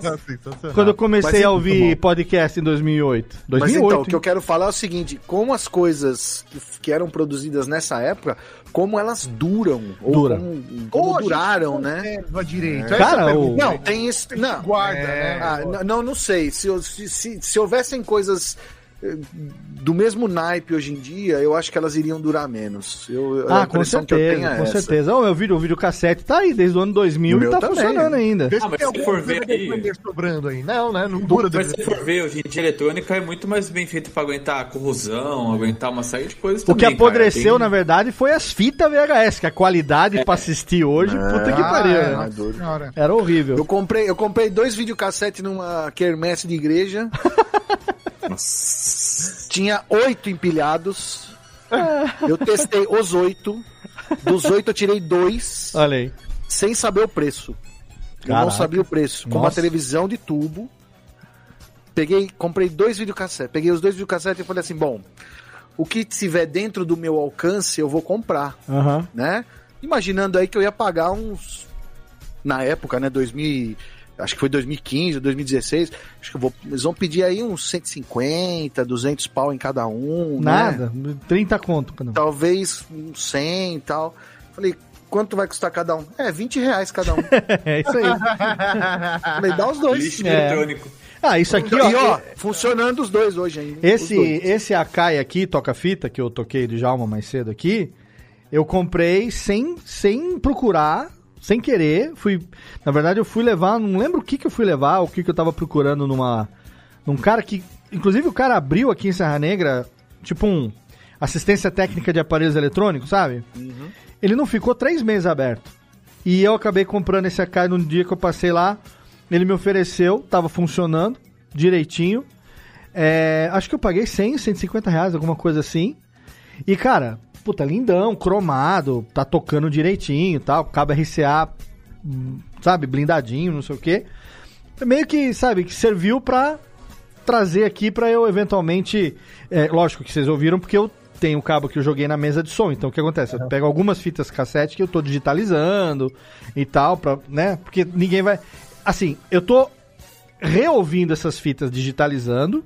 E uma vez digitalizadas, eu nunca mais ouvi a fita cassete de novo. É, não faz sentido, Ah, é. obviamente. Não faz sentido nenhum, entendeu? Tanto que aquela caixa de 30 litros que eu tenho de fita cassete aqui, ela vai chegar uma hora aqui e ela vai ter a, sobrevida dela, né? E você, seu Tatildo? Vamos lá para. O que que. que- ah, o Tato, o Tato é imprevisível, hein? Tato é imprevisível. De- devo dizer, devo dizer que eu fiquei chocado que o Maurino falou que sentia falta do talão de cheque. Mas não, não, é, Também vou não. ter que pegar? Vou ter que pegar também? Máquina de cartão Eu também tenho, viu, Léo? Não, não, não. Talão de cheque, 30 segundos Valeu! telão! Esse tá fácil. Esse tá fácil. Léo, Léo, vou te falar que tem um hotel em Águas de Lindóia que aceita cheque, hein? Ó, maravilha. Esse tá hein? fácil. Bom pra dar um golpe. Aqui você quer cheque pessoa física? Ou aqui você quer o cheque da firma? Tem os dois aqui. É, só, é isso aí. Não, e não, não e não, é- e não não é. é- e- não não, é isso aqui, gente, não. isso aqui não é relíquia, tá? Isso aqui, coisa nova. semana passada, eu fui no caixa eletrônico e imprimi as folhas de cheque, É, eu porque acabaram. uma folha de cheque comigo, no- guardada na carteira. Caraca, né? No Carteira. mundo de Pix. É. Carteira, carteira, abrindo a carteira. Atenção. É isso aí. Uma Eu tenho folha de- Uma folha. Eu tenho duas, Mauri. Sabe por quê? Um PJ. pessoa é física PJ. e pessoa jurídica. Aqui. É isso aí. E isso já salvou um jantar nosso no sujinho da consolação, hein? verdade. Isso Salvou, é verdade. Mas o sujinho tá parado no século XV, né? Vocês lembram? Eu, viro, Não, eu vivo não, contando essa história. Ah, eu vivo contando essa história sozinho aqui. E neguinho acha que eu tô mentindo. eu eu e Didi Braguinha Jovem. Nerd, Guga Mafra. Tava mundo, a Iberê. brasileira tá devendo um jantar. Iberê, Castanhari, Iberê. Pati, É verdade. MRG. Tava todo todo, mundo mundo ali jantando. Eu e o Didi com duas folhas de cheque salvamos o jantar, hein? É, é. Vocês lembram disso? Essa história eu conto nem Lembro. quando acredita. Fala, ah, tá de, tá de lorota. Não, é Não verdade, sei mas é se verdade. mudou. Mas até pouco tempo atrás o sujinho só aceitava dinheiro e cheque. Mas Não é, até se- hoje. Até hoje. Não aceita cartão. Caraca. É, dinheiro. Tanto é que a gente já não. Bom, se bem que na pandemia nem sabemos se Ah. tá lá ainda. Mas, ô Tato, e aí? Ó, eu vou dizer que assim, tem duas coisas que. Eu acho que é muito complicado essa questão. Eu fiz uma bagunça no estúdio que eu vou ter que arrumar tudo. Vai ser divertidíssimo depois.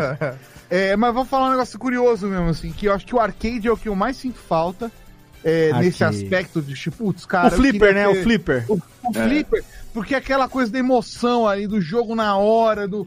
Tem uma. Valendo a ficha, É, né? valendo a De ganhar ou perder, né? Mas um Então, evento né? também, né? Por isso que eu queria ter um com ficha, porque sem ficha aí é, aí é uma coisa que É. é emulador. Não eu sei que é um salva, emulador tem- tem ficha. Mas tem a emoção de colocar a ficha no Marvel vs Capcom. Ah, vamos tirar um contra aqui. Você tem o trabalho de abrir a caixinha pra tirar as fichas de novo. Então, se eu dei duas fichas pra mim, duas fichas pro Maurinho, tem uma, uma parada da competição ali que é o poker, entendeu? É, uma- Sim. é um negócio ani- animado, assim.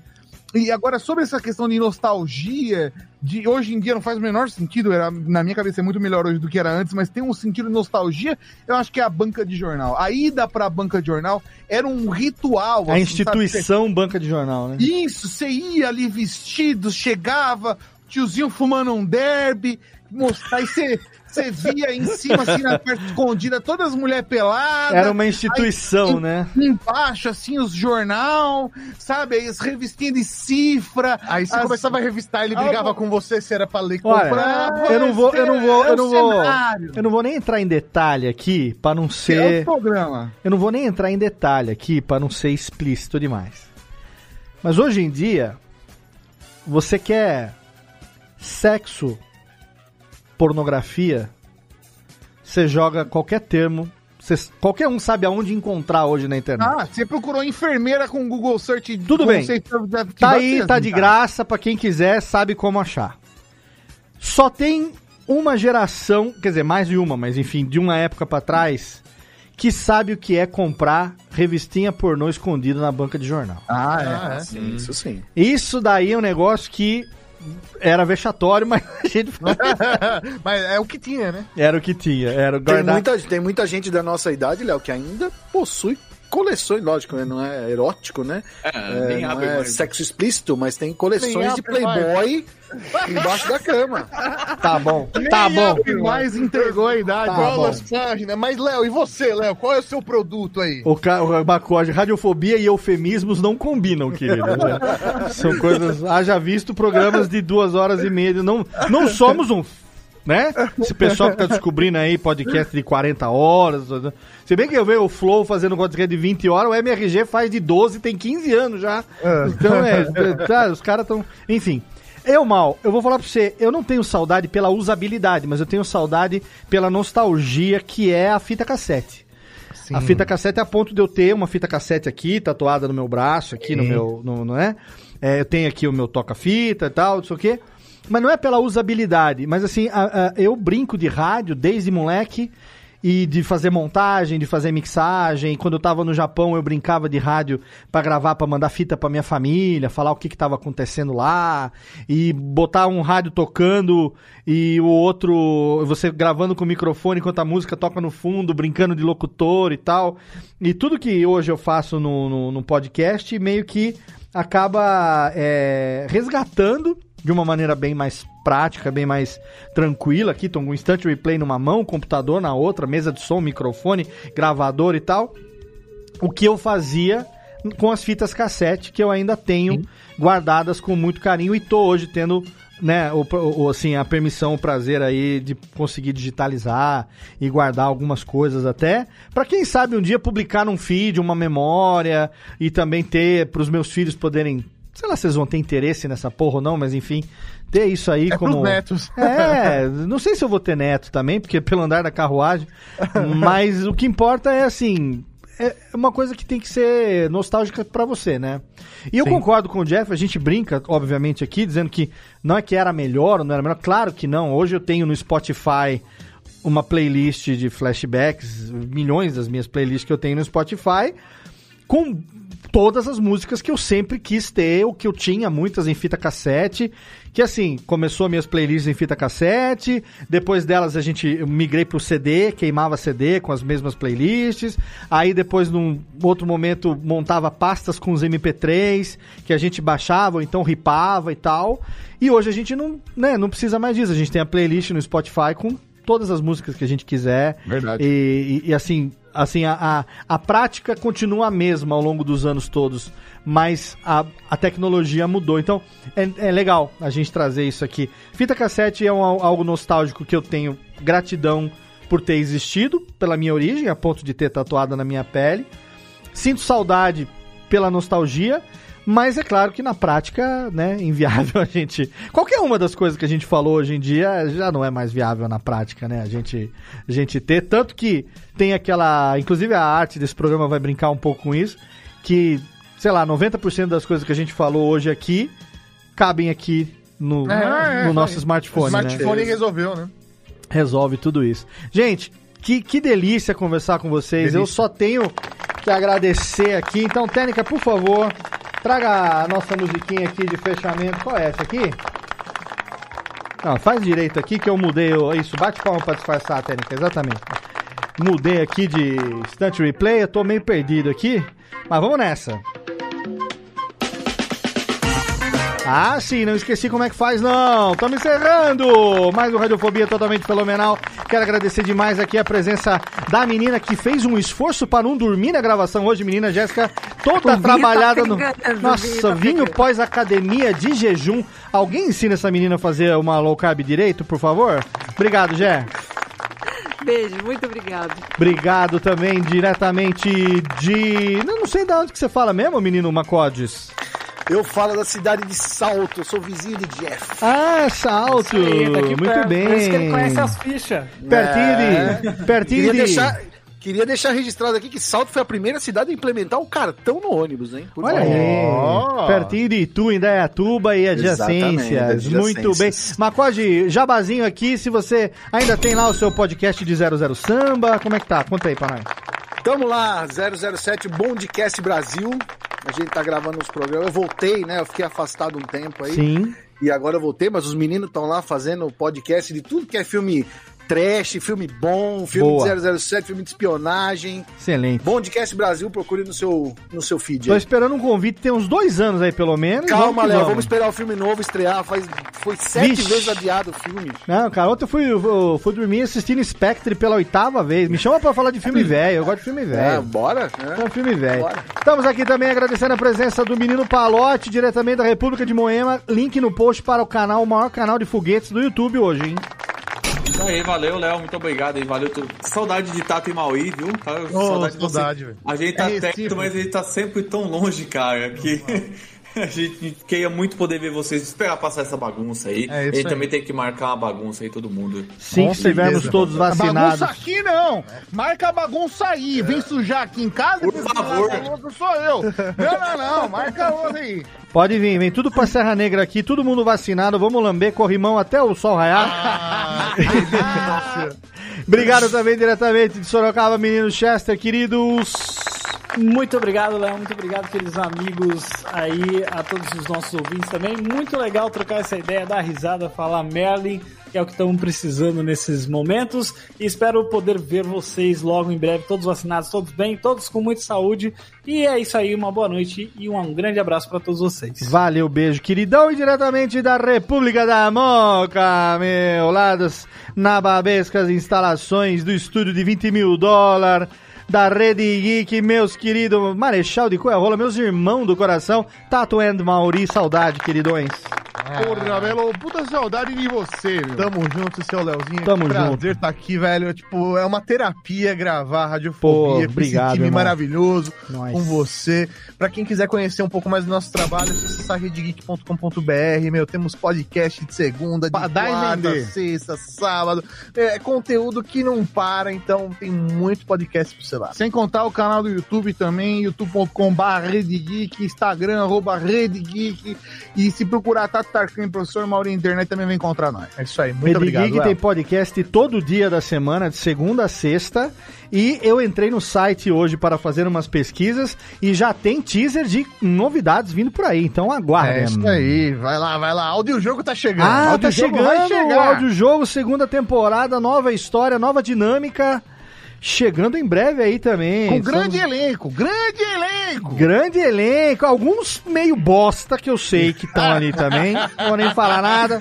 Tem os Niso Neto, tem os cara, uns DJ bom da vida, mas tem uns podcasterzinho meia boca também lá, que eu vou lá fazendo umas participação que não convence. Obrigado, meus queridos, beijo na bunda de vocês. Beijo, seu lindo. E obrigado a você, meu querido ouvinte, você que acompanhou mais essa gravação do seu Radiofobia. Obrigado pra você que participou ao vivo pelo YouTube, pela Twitch. Radiofobia.com.br barra podcast é o nosso site. Quase todo dia tem link lá, tem podcast novo lá no feed pra você. Obrigado pelo seu download, pela sua audiência. A gente se encontra no próximo episódio. Segue a gente na social media. Beijo na bunda, abraço e tchau.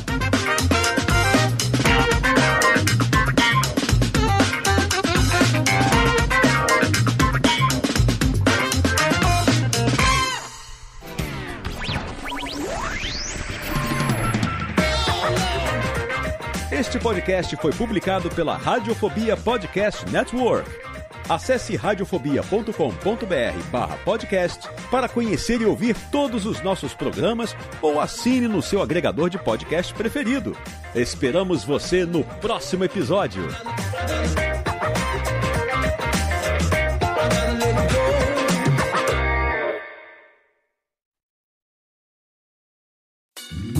Oi, eu sou o Antônio Viviani e quero convidar você a ouvir o nosso podcast Voz Off. Desde julho de 2017, eu e meu amigo Nicola Lauleta temos o prazer de conversar com as grandes vozes do rádio, da TV e da publicidade do Brasil e trazer suas histórias até você. Se você, como nós, é apaixonado por locução, acesse vozoff.com.br e acompanhe nossos episódios aqui na Radiofobia Podcast Network.